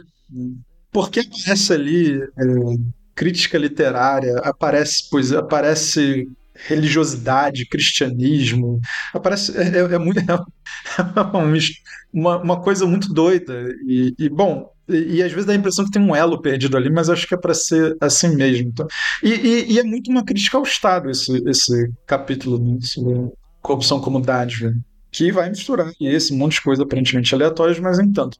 Então é, também uma meditação sobre uma espécie de carnalidade incapturável, né, que tem um forte teor religioso que vem do Doni, o, o, o poeta, ali, e um dos pontos centrais desse texto é que toda a ansiedade em torno da, da corrupção, né, como normalmente se fala dela na política, é uma ansiedade em torno da preservação do Estado, das instituições estatais. Né? Ele está doente e precisa ser curado, simples assim. E algumas pessoas também estão doentes, não são apenas as, as instituições, e elas têm que ser, têm que ser consertadas também. E um dos pontos é, recorrentes da, na escrita do Fred Stefano é que eles estão tentando sempre encontrar variadas formas de dizer uma coisa muito simples, que é, olha, não tem nada a ser consertado em você. Os caras lá estão dizendo que tem um monte de coisa errada, que os nossos hábitos, isso e aquilo, que nossas práticas, que, sei lá, vão falar da família negra, né? Por exemplo, das habitações negras, do bairro negro, dos hábitos negros. Isso lá, aqui também, se a gente pensa em toda, sei lá, no Rio de Janeiro, os processos de reformas urbanas, higienismo, uh, coisas que em várias medidas ainda ocorrem, né? Você tem essa mobilização contínua das políticas públicas, dos aparatos estatais, é, para supostamente consertar as pessoas. E consertar as pessoas de, é, porque elas têm problemas que, bom, esses problemas, eles, é, quando existem, né, eles é, foram produzidos pelo próprio Estado. Né? Então, é uma, é, uma, é uma coisa meio insana, assim. Você cria o problema, depois diz que vai resolver, comete um monte de violência no caminho, nunca resolve, porque você que criou esse problema. É. Mas, por outro lado, também, eles estão dizendo: olha, mas não tem nada de errado. Não tem nada de errado com você. É, os, os, as pessoas querem te consertar por meio de políticas públicas, elas querem consertar o lugar onde você vive, elas querem, enfim, transformar tudo isso em alguma outra coisa. E não fazem isso é, de acordo com as próprias promessas, e o, o que você tem no fundo, no fundo, é violência, higienismo social, é segregação, é um monte de merda que a gente conhece historicamente aconteceu né, com pessoas negras, mas não apenas com pessoas negras. Ó. Então, uh, quando se fala da corrupção do corpo social, aí, não das instituições, quando se fala da degeneração do corpo social, de suas impurezas, isso aí é vai dar força a certas práticas estatais extremamente violentas. Só que tudo o negócio é que aquilo que é condenado, aquilo que é apresentado como problema, que tem que ser consertado, muitas vezes pode ser entendido como algo que é, na verdade, virtuoso, digamos assim. Como algo a ser pensado e mobilizado, como algo a ser, enfim, é, sei lá, você pensa, é só pensar na, no modo como a preguiça é tematizada e condenada na, na ética do trabalho assalariado. Algo que, inclusive, é meio que um, um dos temas de um outro capítulo, o contra-gestão. A preguiça ela tá ali como essa coisa que é, contamina, que põe em risco o sistema de trabalho, algo terrível.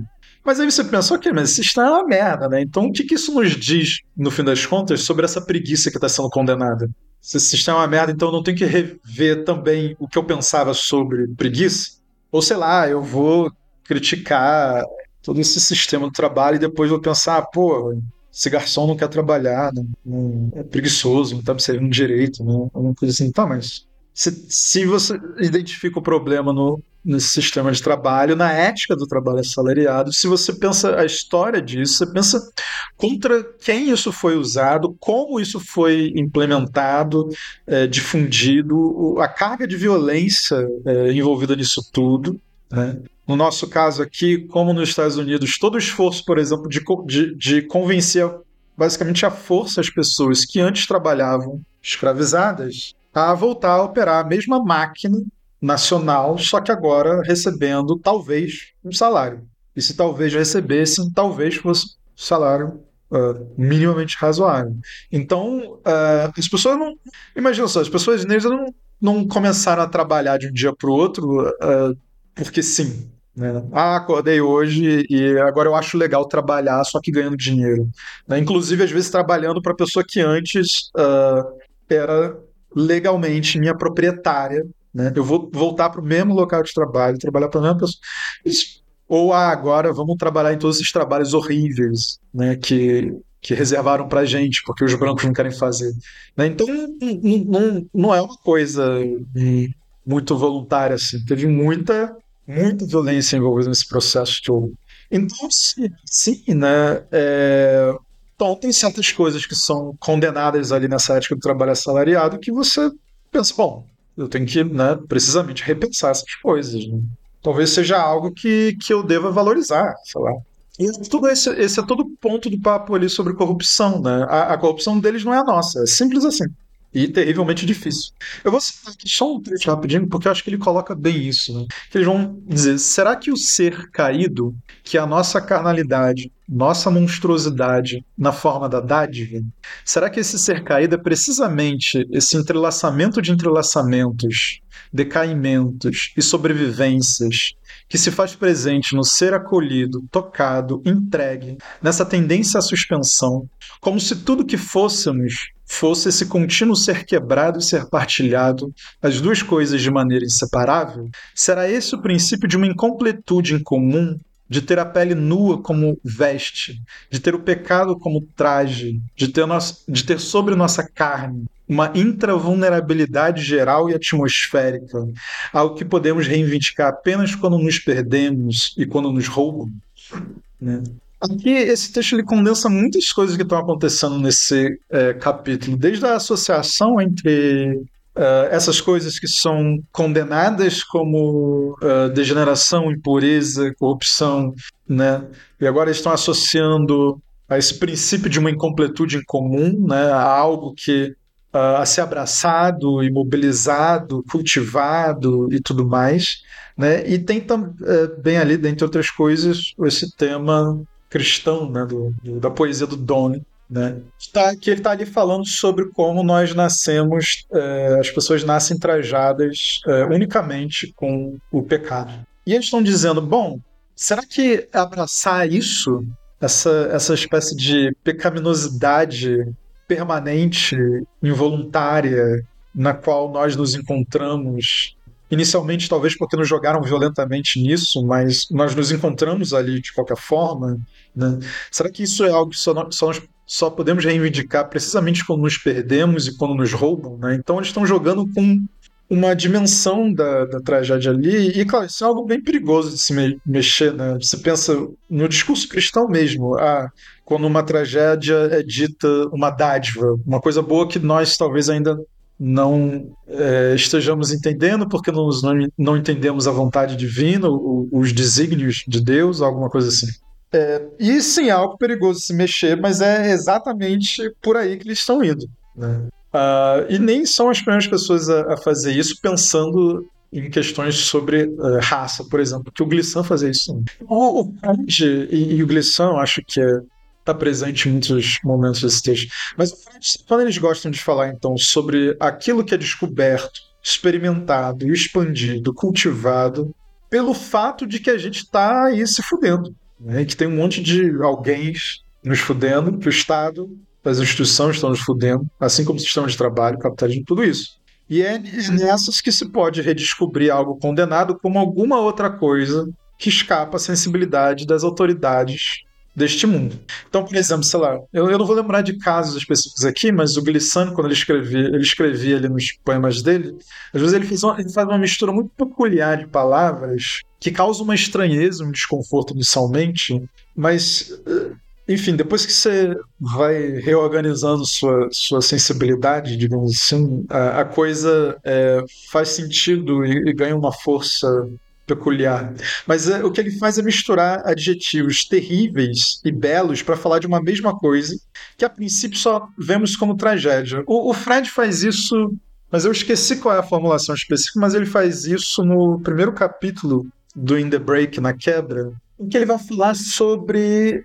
Uh, ele, ele tá falando ali sobre Douglas, o escravo uh, que escapou se tornou um, um, militante abolicionista, escreveu, né, ele retornou eventualmente aos Estados Unidos para, enfim, alimentar essa luta abolicionista, e ele escreveu dois relatos autobiográficos. Um desses relatos ele vai falar sobre o dia que ele entendeu, de alguma maneira, o que era a escravidão. Né?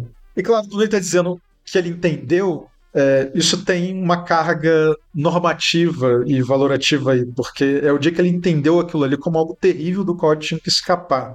É, então ele fala é, que o conhecimento dele sobre a escravidão ele vem de uma espécie de iniciação infernal em que ele ouve os gritos de uma outra pessoa ali que compartilhava, estava ali na mesma plantação que ele estava, uma pessoa que ele parece ali com o nome de tia Hester, que não é tia é, biológica dele, e, e, e, e os gritos dela é o que despertam nele uma espécie de consciência sobre a escravidão, que por sua vez leva ele a começar o movimento de fuga. Então, o que, que o Fred Moten vai fazer? Ele pega isso daí para dizer que esses gritos são como uma espécie de música terrível, mas que também tem uma beleza no sentido de que serve como um opera no, no chamado resposta.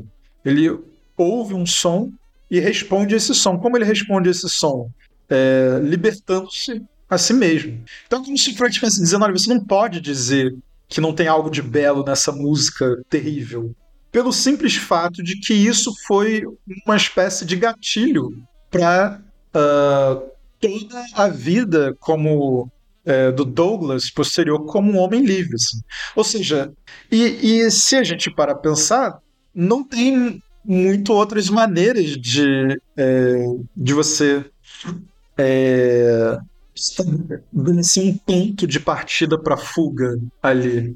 O que te motiva vai ser sempre algo terrível mesmo. O que faz você é, se questionar o que, que é ser um escravo, ou por que, que eu sou um escravo, como nas palavras de Douglas, é óbvio que vai ser alguma coisa terrível. Porque você está ali no meio daquela merda, não tem.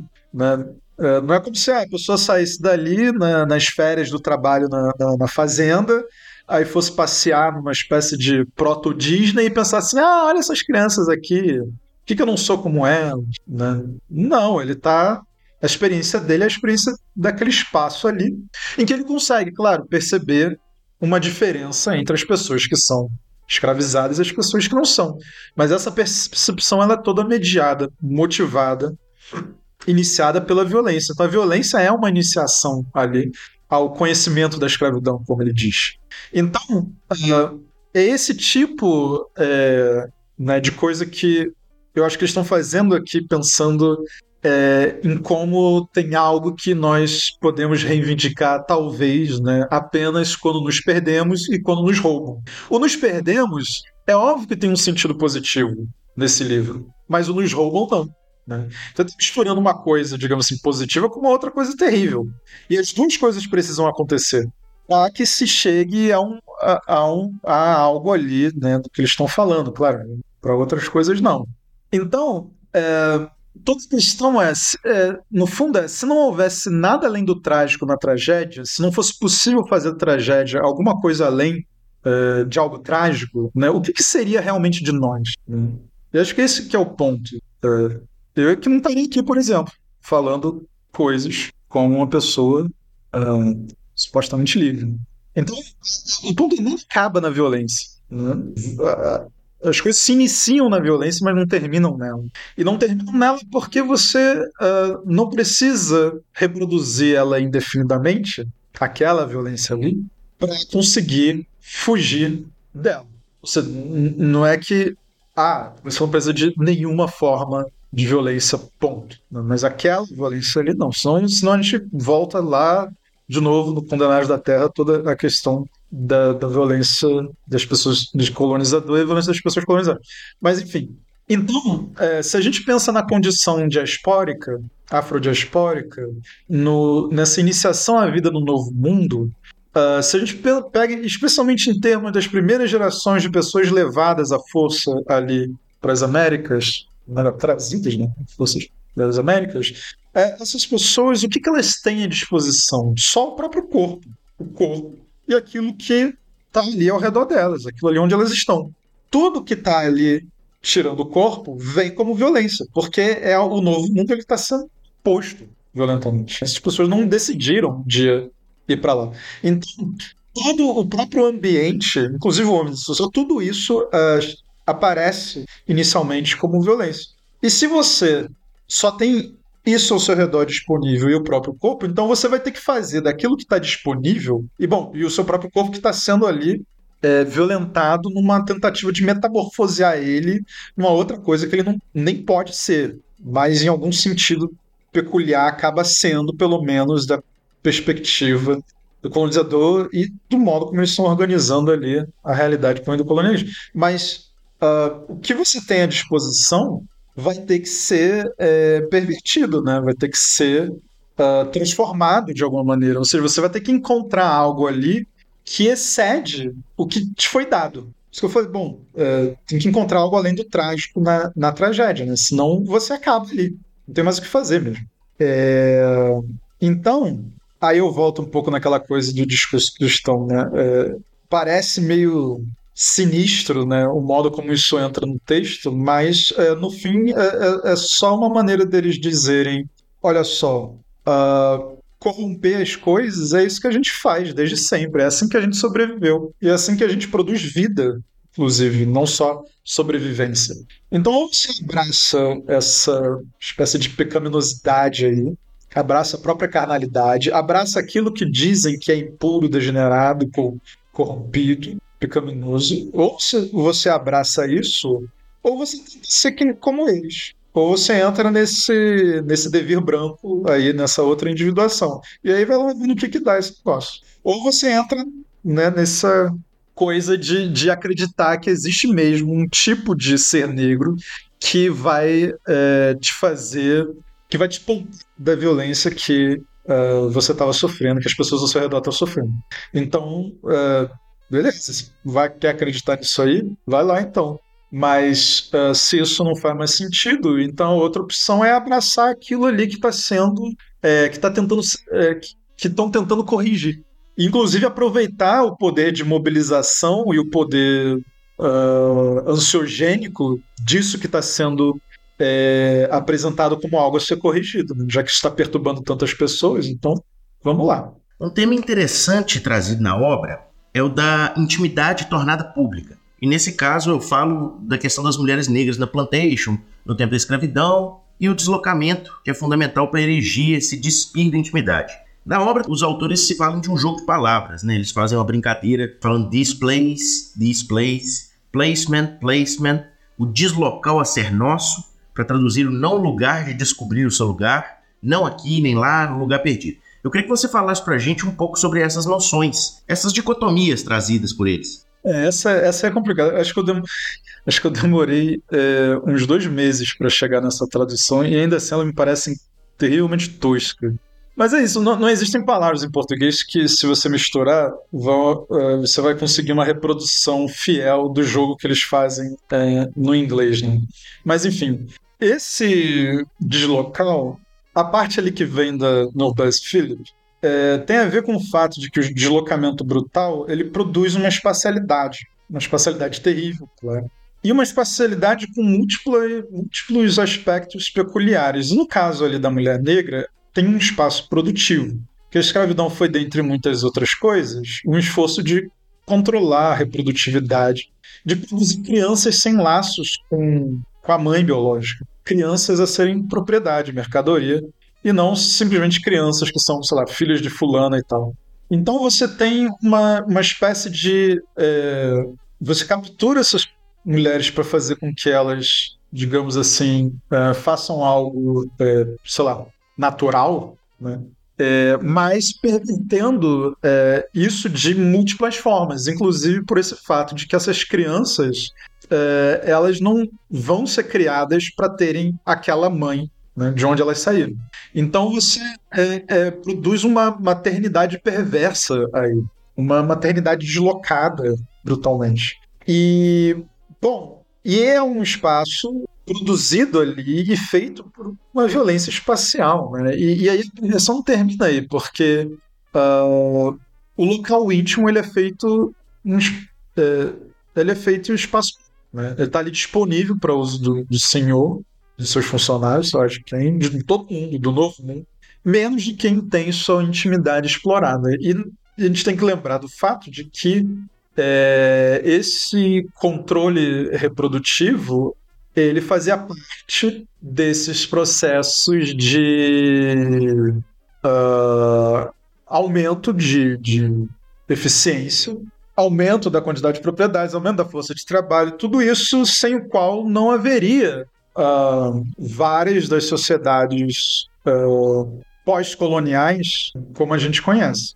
Então, é, de certa forma, o novo mundo é construído por meio desse local que é tornado público, que é o, né, como a, a, a coloca, né, ela está ela tá pensando nesse lugar que é um lugar entre, né, que é entre as pernas. Né, assim. E aí, por outro lado, tem o Baraka, que está falando de como a América eh, não é o lar de fato das pessoas negras, é um, é um lar impróprio. Ele é feito desse mesmo deslocamento brutal. E aí, o que você faz quanto a isso, né? Já que as pessoas negras, elas, bom, eh, ainda hoje ainda estão por lá, por aqui e tal. Isso é uma questão terrível, né? Com implicações existenciais terríveis, porque é mesmo uma questão de, de vida ou morte. Às vezes, inclusive de morte em vida ou vida na morte. É o que, o que, significa encontrar seu próprio lugar, o lugar da comunidade negra no novo mundo. E não dá para simplesmente paralisar diante dessa questão. Ela tem que ser respondida de alguma maneira, porque responder essa questão é a vida que você vai tentar viver. Então a história negra nas Américas é uma história de múltiplos deslocamentos, porque você também tem que produzir um deslocamento para produzir o seu lugar, encontrar o seu lugar. Aquele lugar ele não é para você, você vai lá e toma, e perverte ele de alguma maneira. Isso é uma das muitas formas que a existência diaspórica ela tá uh, ela envolve essa produção de multiplicidade, né? Como diz o Glissant, a diáspora negra é essa uh, passagem da unidade para para multiplicidade, uma multiplicidade que você tem que cultivar, né? E não eliminar de maneira colonial. Então, essa, essa, multiplicação é como se fosse uma diáspora que nasce da outra, né? do movimento forçado em direção ao um por meio da violência colonial, em direção ao, na verdade, não ir a uma direção predeterminada em uma direção só, fazer proliferar multiplicidade. Você tenta produzir, né? Você colonialismo ali, esse esforço de produzir uma coisa, uma unidade, uma, coisa um. É só pensar no fato de que você tem essas pessoas sendo trazidas, sequestradas de tudo quanto é lugar, diferentes culturas, falando diferentes línguas, pessoas que meio que não tem nada a ver umas com as outras, a não ser o fato de que elas estão no mesmo continente, que é um continente gigantesco. E aí você pega todas essas pessoas e mistura elas e, e tenta dissolver as identidades prévias delas, né? já ali no início desse deslocamento, onde essas pessoas eram armazenadas, depois no navio e depois de novo uh, chegando nas Américas, nos lugares onde essas pessoas são forçadas a trabalhar. Então, o processo de construir uma espécie de massa uh, unitária, né? coisa assim. Esse é um esforço, e claro, de novo, não deu certo. Né?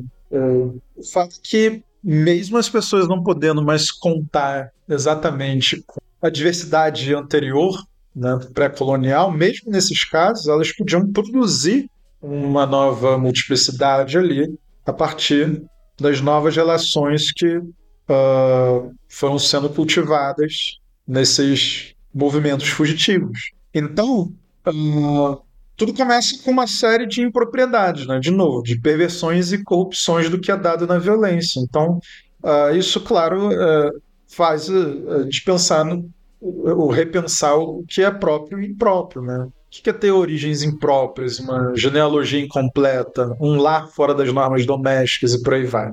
Então, ter ao que é dado, é, reproduzir indefinidamente o dado, as normas que nos foram impostas, isso nunca vai dar, é, oferecer essa completude desejada.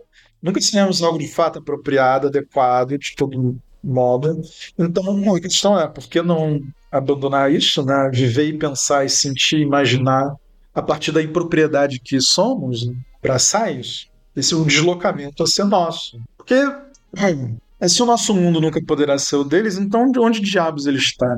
Bom, é, você pode pensar que ele está num lugar definido. Você pode é, reconstruir uma espécie de África mítica para o qual você vai retornar e, e, esse retorno vai ser uma espécie de cura, de enfim, uma maneira de se tornar um e completo novamente, de recuperar algo perdido e tudo mais.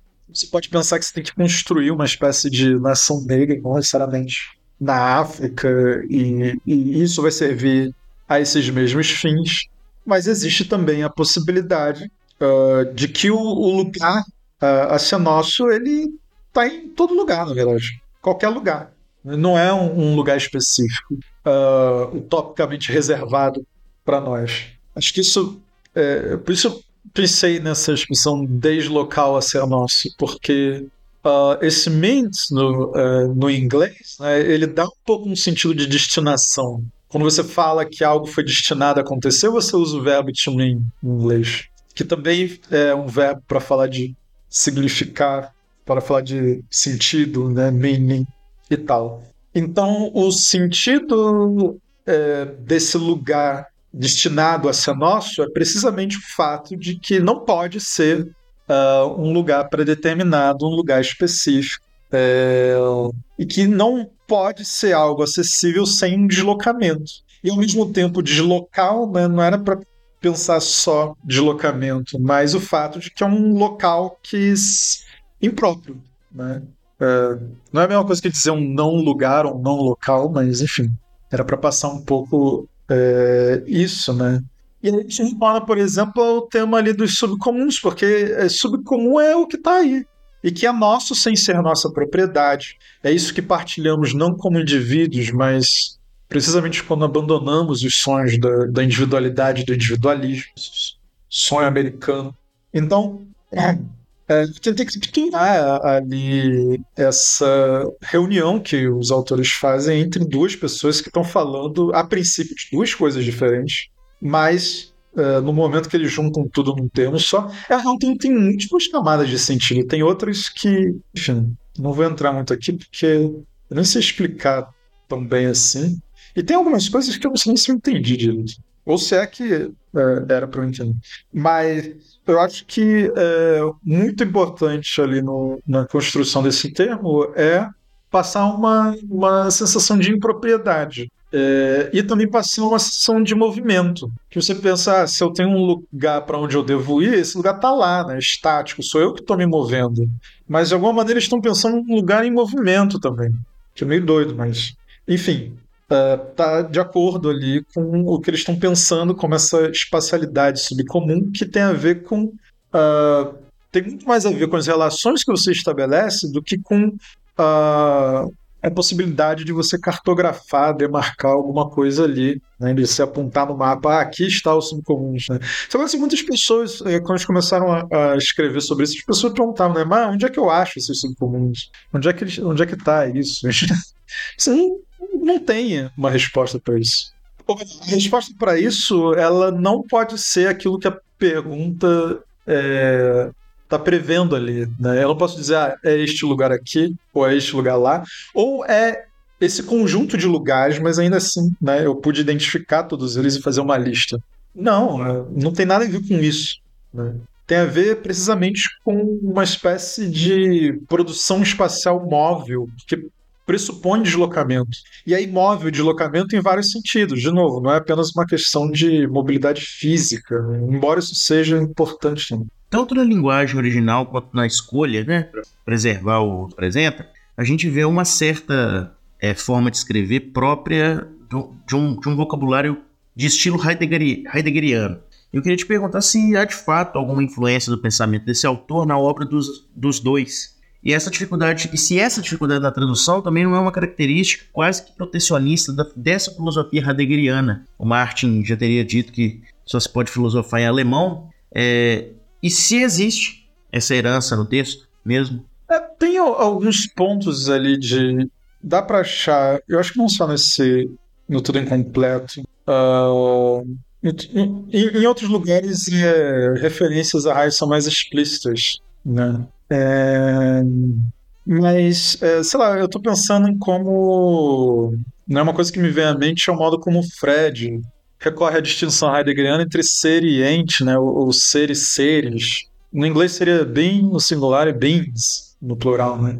Ele retoma isso para fazer uma analogia, né? Pensar ali blackness, negridade, seria como esse ser bem. Tanto no sentido de que é uma espécie de histórico de esquecimento, que é um histórico, na verdade, de reducionismo de blackness, de negridade, algo que possa ser representado, capturado, mobilizado, reformado, é, consertado e tudo mais. É uma forma de dizer que não é o olhar estatal, por exemplo, que define a negridade. E tem também essa ideia de que negridade, ou a palavra mesmo, blackness, ela se refere a algo tanto, né, de novo, recalcitrante, ingovernável, dinâmico, vivo. E porque ele se refere a algo assim, isso acaba afetando as possibilidades de uso do termo. Né? É um, ele vai dizer, é um é, o referente mexe com, com, a, com a palavra, né? faz algo com a palavra, é, corrompe a própria palavra. Uh, e em especial, uh, né, quando se olha o, o que seria a história dessa negridade por fora dos enquadramentos coloniais e pós-coloniais que tentam reduzir ela a algo, inclusive ao ser negro. Então, como a negridade ela tem a ver com fugitividade, deslocamento, né? não é algo a ser capturado por meio da representação de uma coisa, então acaba entrando um pouco é, nesse esforço do Heidegger de dizer que ser né, não é uma coisa dentre outros seres, né? Você precisa diferenciar, tem que ter uma diferença uh, ali no nível ontológico, né? Você tem que sintonizar em outra frequência. Isso é importante para o Fred, uh, e claro, isso é importante para o Stefano também, porque uh, tem a ver com a afirmação lá atrás de Fanon, né, de que a ontologia né, do Pare Negra Máscaras Brancas de que a ontologia não dá conta do ser do negro porque deixa a existência de lado. Isso tem a ver com uma outra coisa que Fanon vai dizer logo depois, que é o negro não tem resistência ontológica diante do branco. Né? É como se ele estivesse encontrando uma forma de dizer é preciso um outro pensamento ontológico. Né? Que não, não faz sentido dizer que é uma espécie de condenação absoluta. Ah, não vamos fazer mais ontologia. Conta desse ser do negro, né, de que Fanon fala, ou da negridade de que o Motter fala, que fala também junto com o Stefan, e sem passar pelo olhar da branquitude, né? sem passar pela sensibilidade colonial. E é muito difícil, né? porque você entende bons, é, negro tem a ver com branco. Né? Hum? Uma coisa só existe para a outra. Não tem... E aí, é precisamente por isso que o Fred também não está falando do, do negro sem o branco, da negridade como algo que precede a, a própria racialização, né? Então é, fica mais solto, digamos assim. Ele não precisa recorrer à branquitude para falar de negridade. A não ser para dizer que é, é, faz parte da branquitude tentar anular a negridade uh, a todo momento. E como a branquitude ela não, não, não tem a ver com um dado biológico, assim como a negridade não tem, então pessoas uh, brancas, racializadas como brancas, elas podem participar da branquitude, podem participar da negridade. E o mesmo vale para pessoas negras. Então, enfim, é, é, é, toda uma questão de que, bom, é preciso pensar de outro modo, pensar em algo que não tem sua origem, é, seu início ali na psique do colonizador, no imaginário social europeu. É, enfim, eu não vou seguir muito nisso, mas é, essa é uma das aparições é, de algo que vem ali de, de, de Heidegger, né? tem outros né? também bem explícitos. Uh, se eu não me engano, agora eu não lembro exatamente como ele formula isso, mas se eu não me engano, o Freud também apela essa distinção para falar de estudo negro e estudos negros, que seria no inglês Black Studies, que virou o nome de uma espécie de uh, campo disciplinar, né? algo que foi é, incorporado, fomentado ali no interior das universidades, se tornou toda uma coisa. Né? E Black Study, no, no, singular, que é do que ele está sempre falando quando ele fala de estudo. E que quando ele está com o Stefano também, é, ali no Under Commons, acho que um pouco aqui no Tudo Incompleto, quando estou falando de estudo, eles estão falando sempre de é, do que em outros lugares, em alguns lugares aparece mais claramente dito como estudo negro, né? como algo diferente dos estudos negros, né? Teriam mais a ver com uma ordem disciplinar, enfim, com tudo o que isso traz e carrega. Mas, enfim, é, de todo modo, o, o, a questão é a obra heideggeriana, porque é uma obra filosófica, ela deve permitir elaborar uh, questões, né? pensar as coisas de outro modo, ou pensar as mesmas uh, coisas que não foram pensadas ainda. Né? Então, dá para pontualmente de uma forma de pensar. Eu não vejo isso como uma questão de influência, na verdade. Aliás, eu acho que essa palavra deveria ser abolida da interpretação filosófica. Eu acho que ela é meio, meio enganadora, né? Porque você incorpora uma forma de pensar. Uh, não é uma coisa externa que te influenciou numa direção, que moveu seu pensamento na direção. Você incorpora uma forma. E ela sempre pode ganhar uma vida, uh, toda uma vida fora de sua obra original, né? Só, acho que esse original preciso usar entre aspas, mas você pode incorporar, às vezes não é sequer uma decisão consciente, né?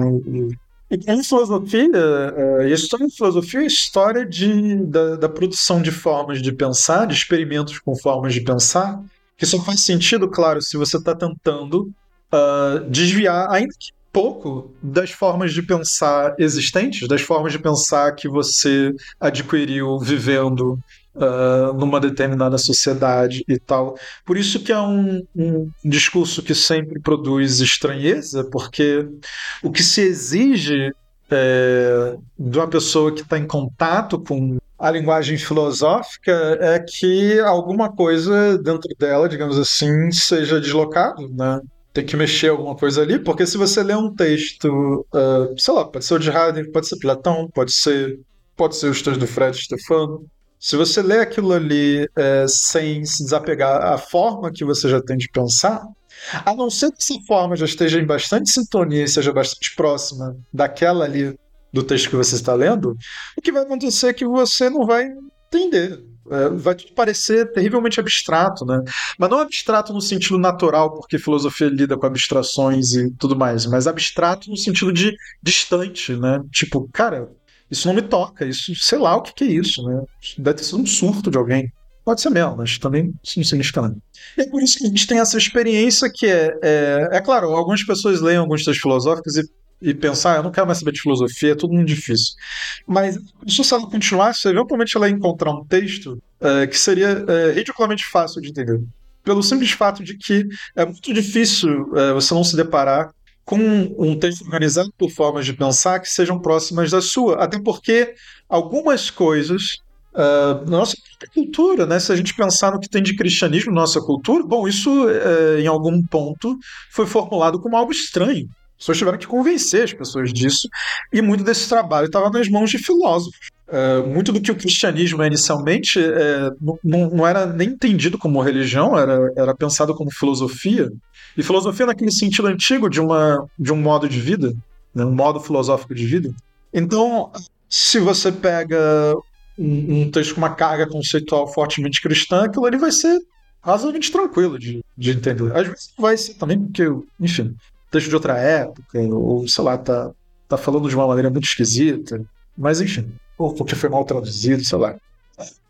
Mas uh, você tem formas distantes formas mais próximas. Uh, então eu digo isso por quê? Porque uh, acho que pensar em influência é, não conta do que está acontecendo de fato ali no, no, texto, nesse livro. Seja com a nossa raça, seja com muitos outros, porque tem, enfim, trocentas referências ali, e, e uh, muitas das referências não são explicitadas. Né? Você é, percebe dessa, dessa mesma forma, você vê um vocabulário e pensa, pô, mano, o que, que, é isso aqui? Coisa de Shakespeare é, incorporado no texto que não tem citação, né? São expressões e experimentos com as expressões de algumas peças Shakespeare estão simplesmente lá. E aí você que se vire para para identificar isso, uh, tentar procurar a, a, peça, encontrar onde é que está aquilo ali, depois procurar uma versão em português para ver como aquilo foi traduzido, é, para tentar depois disso experimentar com uma maneira de Uh, respeitar a tradução existente e, ao mesmo tempo, resolver um problema ali de tradução específico dentro daquele texto específico. Enfim, uma loucura.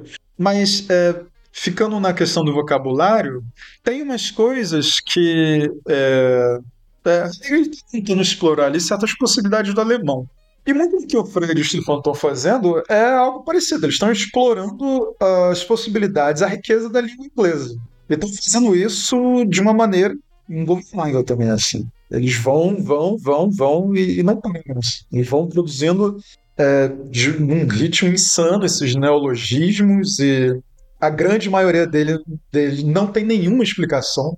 É só uma palavra nova que aparece. Às vezes não precisa de, de explicação porque o modo como eles constroem esse neologismo já indica é, é, é parecido com os heideggerianos. Assim. É, ele está fazendo montagens ali muitas vezes que estão dentro de, da norma, de uma interpretação flexível da norma da língua, e aí constrói uma coisa e pela construção você sabe do que, que ele está falando.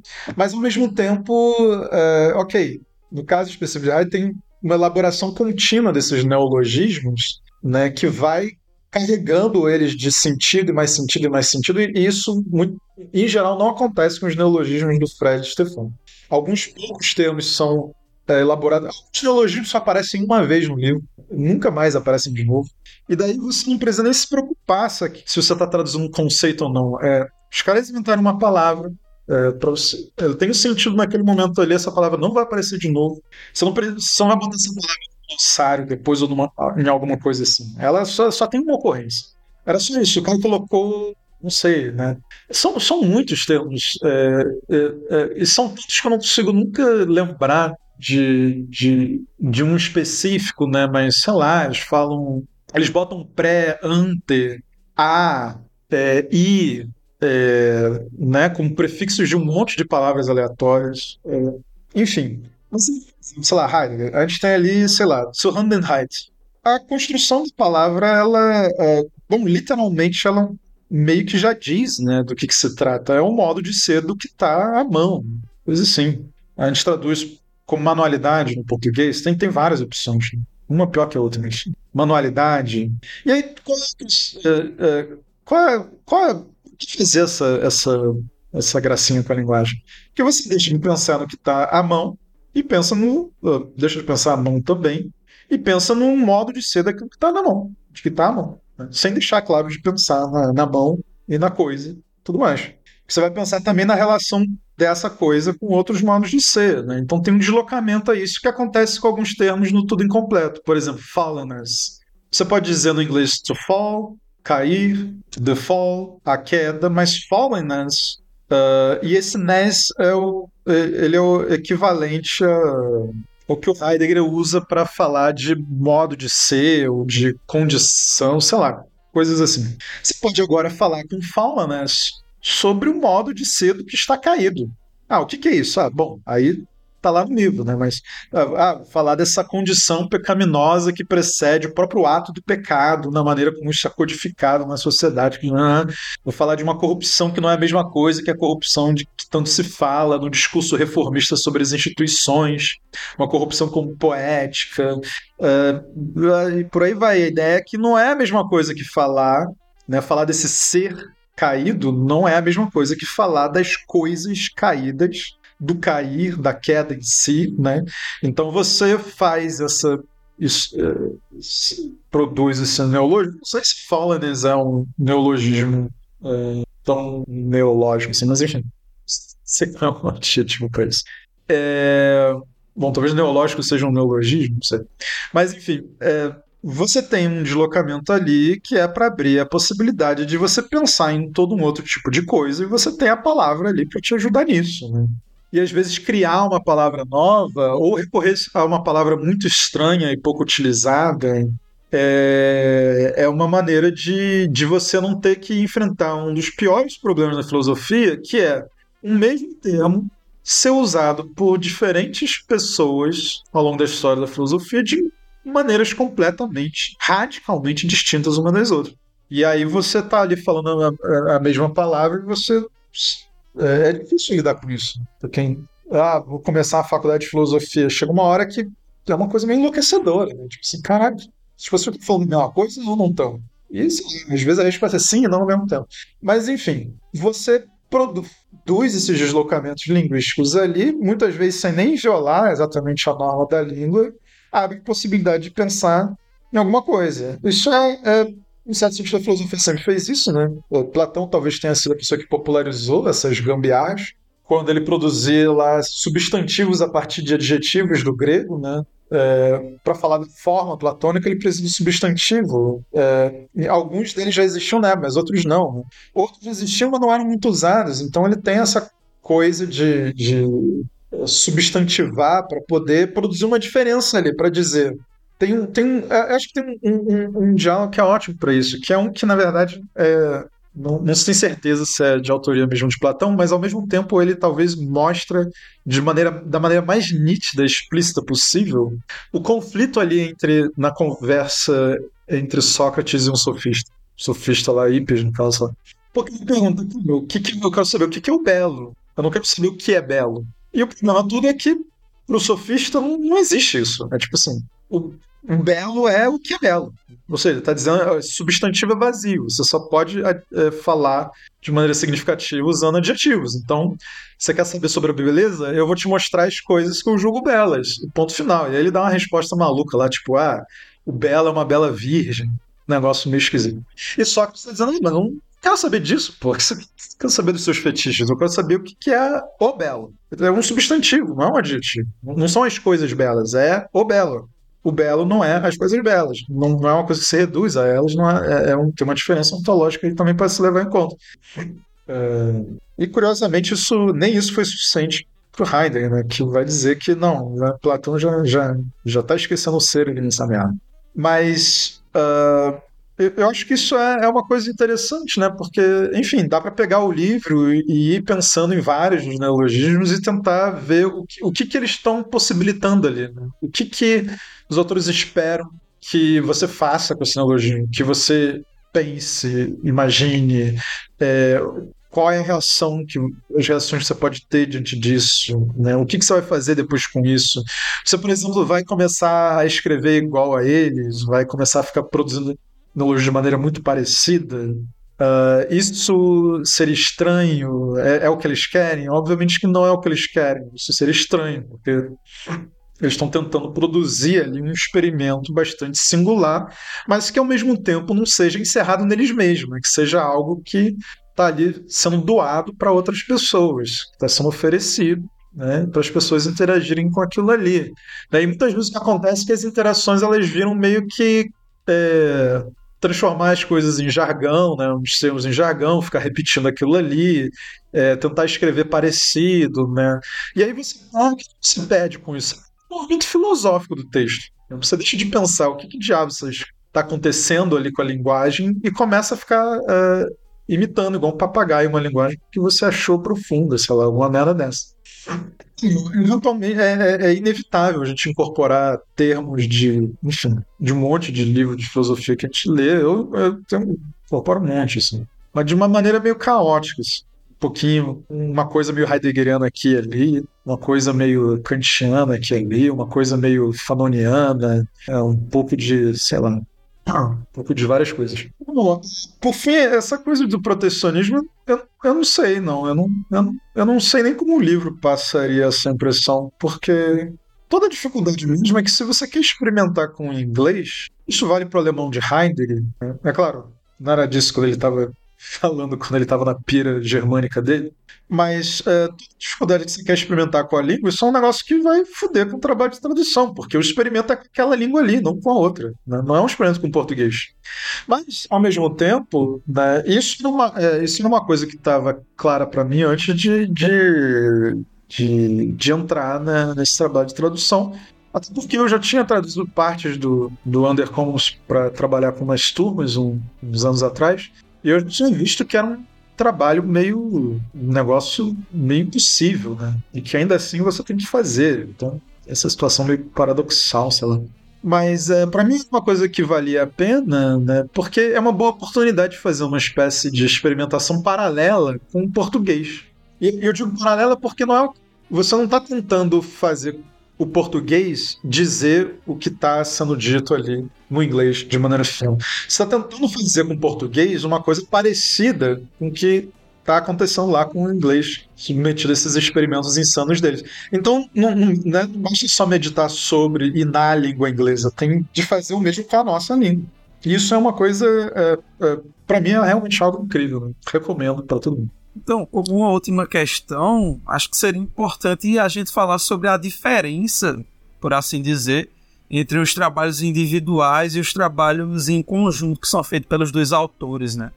Tanto pelo Harney quanto pelo Moulton, né? É, eles desenvolvem um pensamento em conjunto há bastante tempo, mas eu queria que você falasse para a gente se você consegue enxergar diferenças entre os interesses pessoais deles no texto escrito em conjunto e de que forma é que essas ideias individuais acabam se complementando. Essa, essa é uma pergunta boa, porque é, essa coisa do, da escrita colaborativa deles é, é, é, é muito interessante. Às vezes eu, eu, eu que, acho que eventualmente eu vou perguntar para o Stefano, que eu tenho mais contato, uma coisa meio assim, não, é, ok, eu, eu sei tudo que vocês já falam, vocês falam em entrevistas, etc, sobre como vocês querem, mas eu quero uma coisa mais detalhada, assim, conta a rotina de escrita. tipo assim, você abre um box e escreve um negócio, o que, que acontece nessa coisa?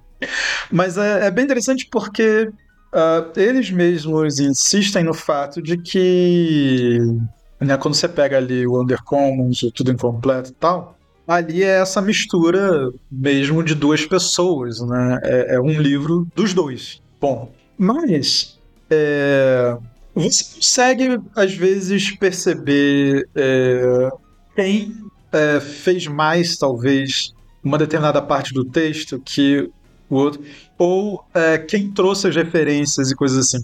Porque é, são duas pessoas que se encontraram e começaram a pensar juntos e trabalhar juntos, porque tinham interesses em comum, em especial é, poesia, né, certas tradições poéticas, mas em algumas outras coisas. É, não é só o Fred que tem interesse em poesia, apesar do Fred ser poeta e publicar poemas, ele tem livros de poemas e tal. O Stefano, até onde eu sei, não. Tem um poema, inclusive, nesse livro, no Tudo Incompleto. Foi difícil pra caralho de traduzir. Talvez tenha sido o Fred que escreveu, mas não sei. Uh, mas talvez não também.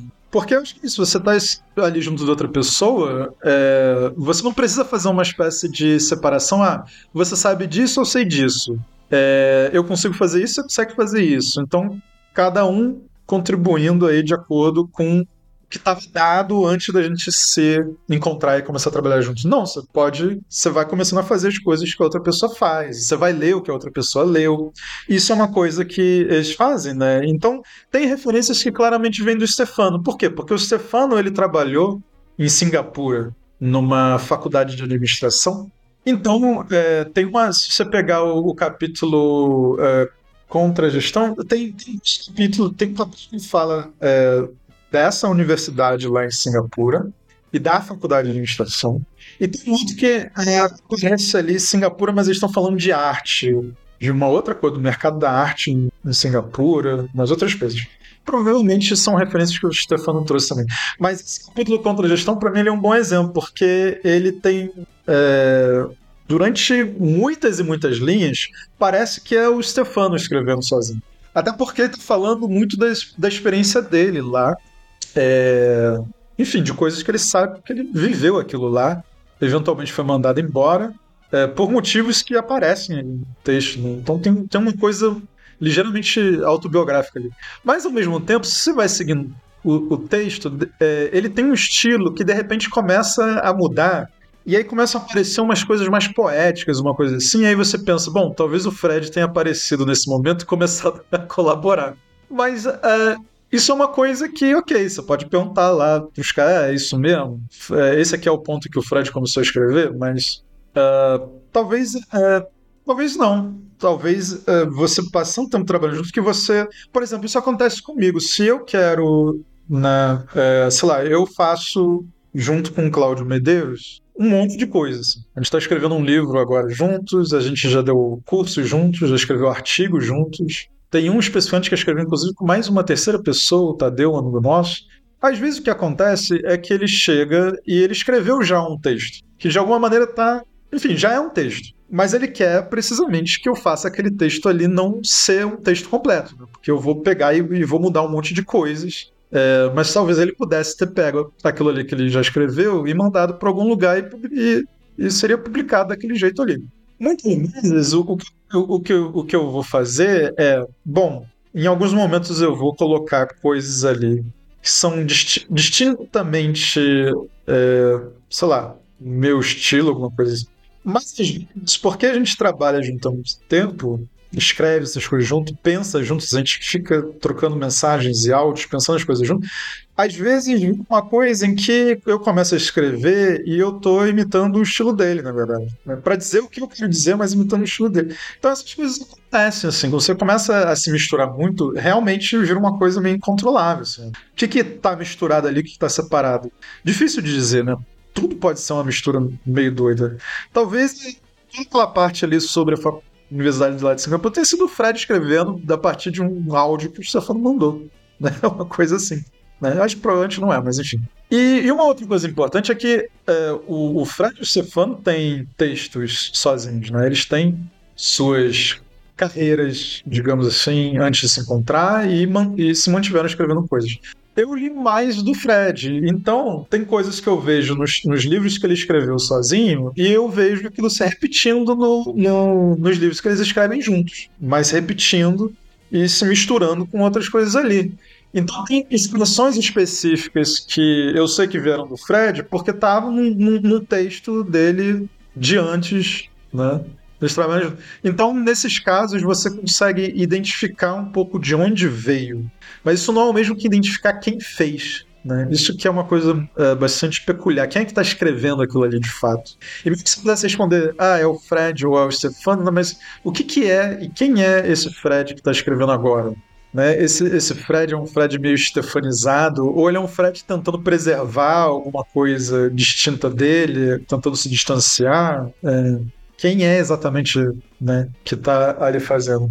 Isso é muito interessante, porque quando você começa a pensar.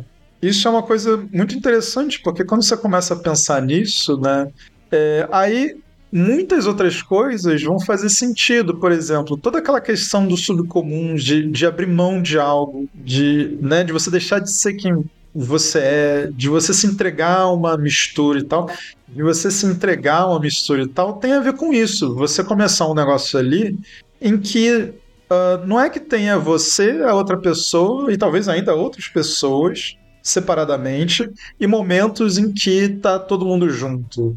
Né? Você já deixou de ser é, quem você era, você já tem muito dessas outras pessoas, você já não sabe se diferenciar dessas outras pessoas. E, e não só no momento da escrita, você está em casa pensando uma coisa e você está pensando. É, é, parece que a outra pessoa está dentro de você pensando junto, né?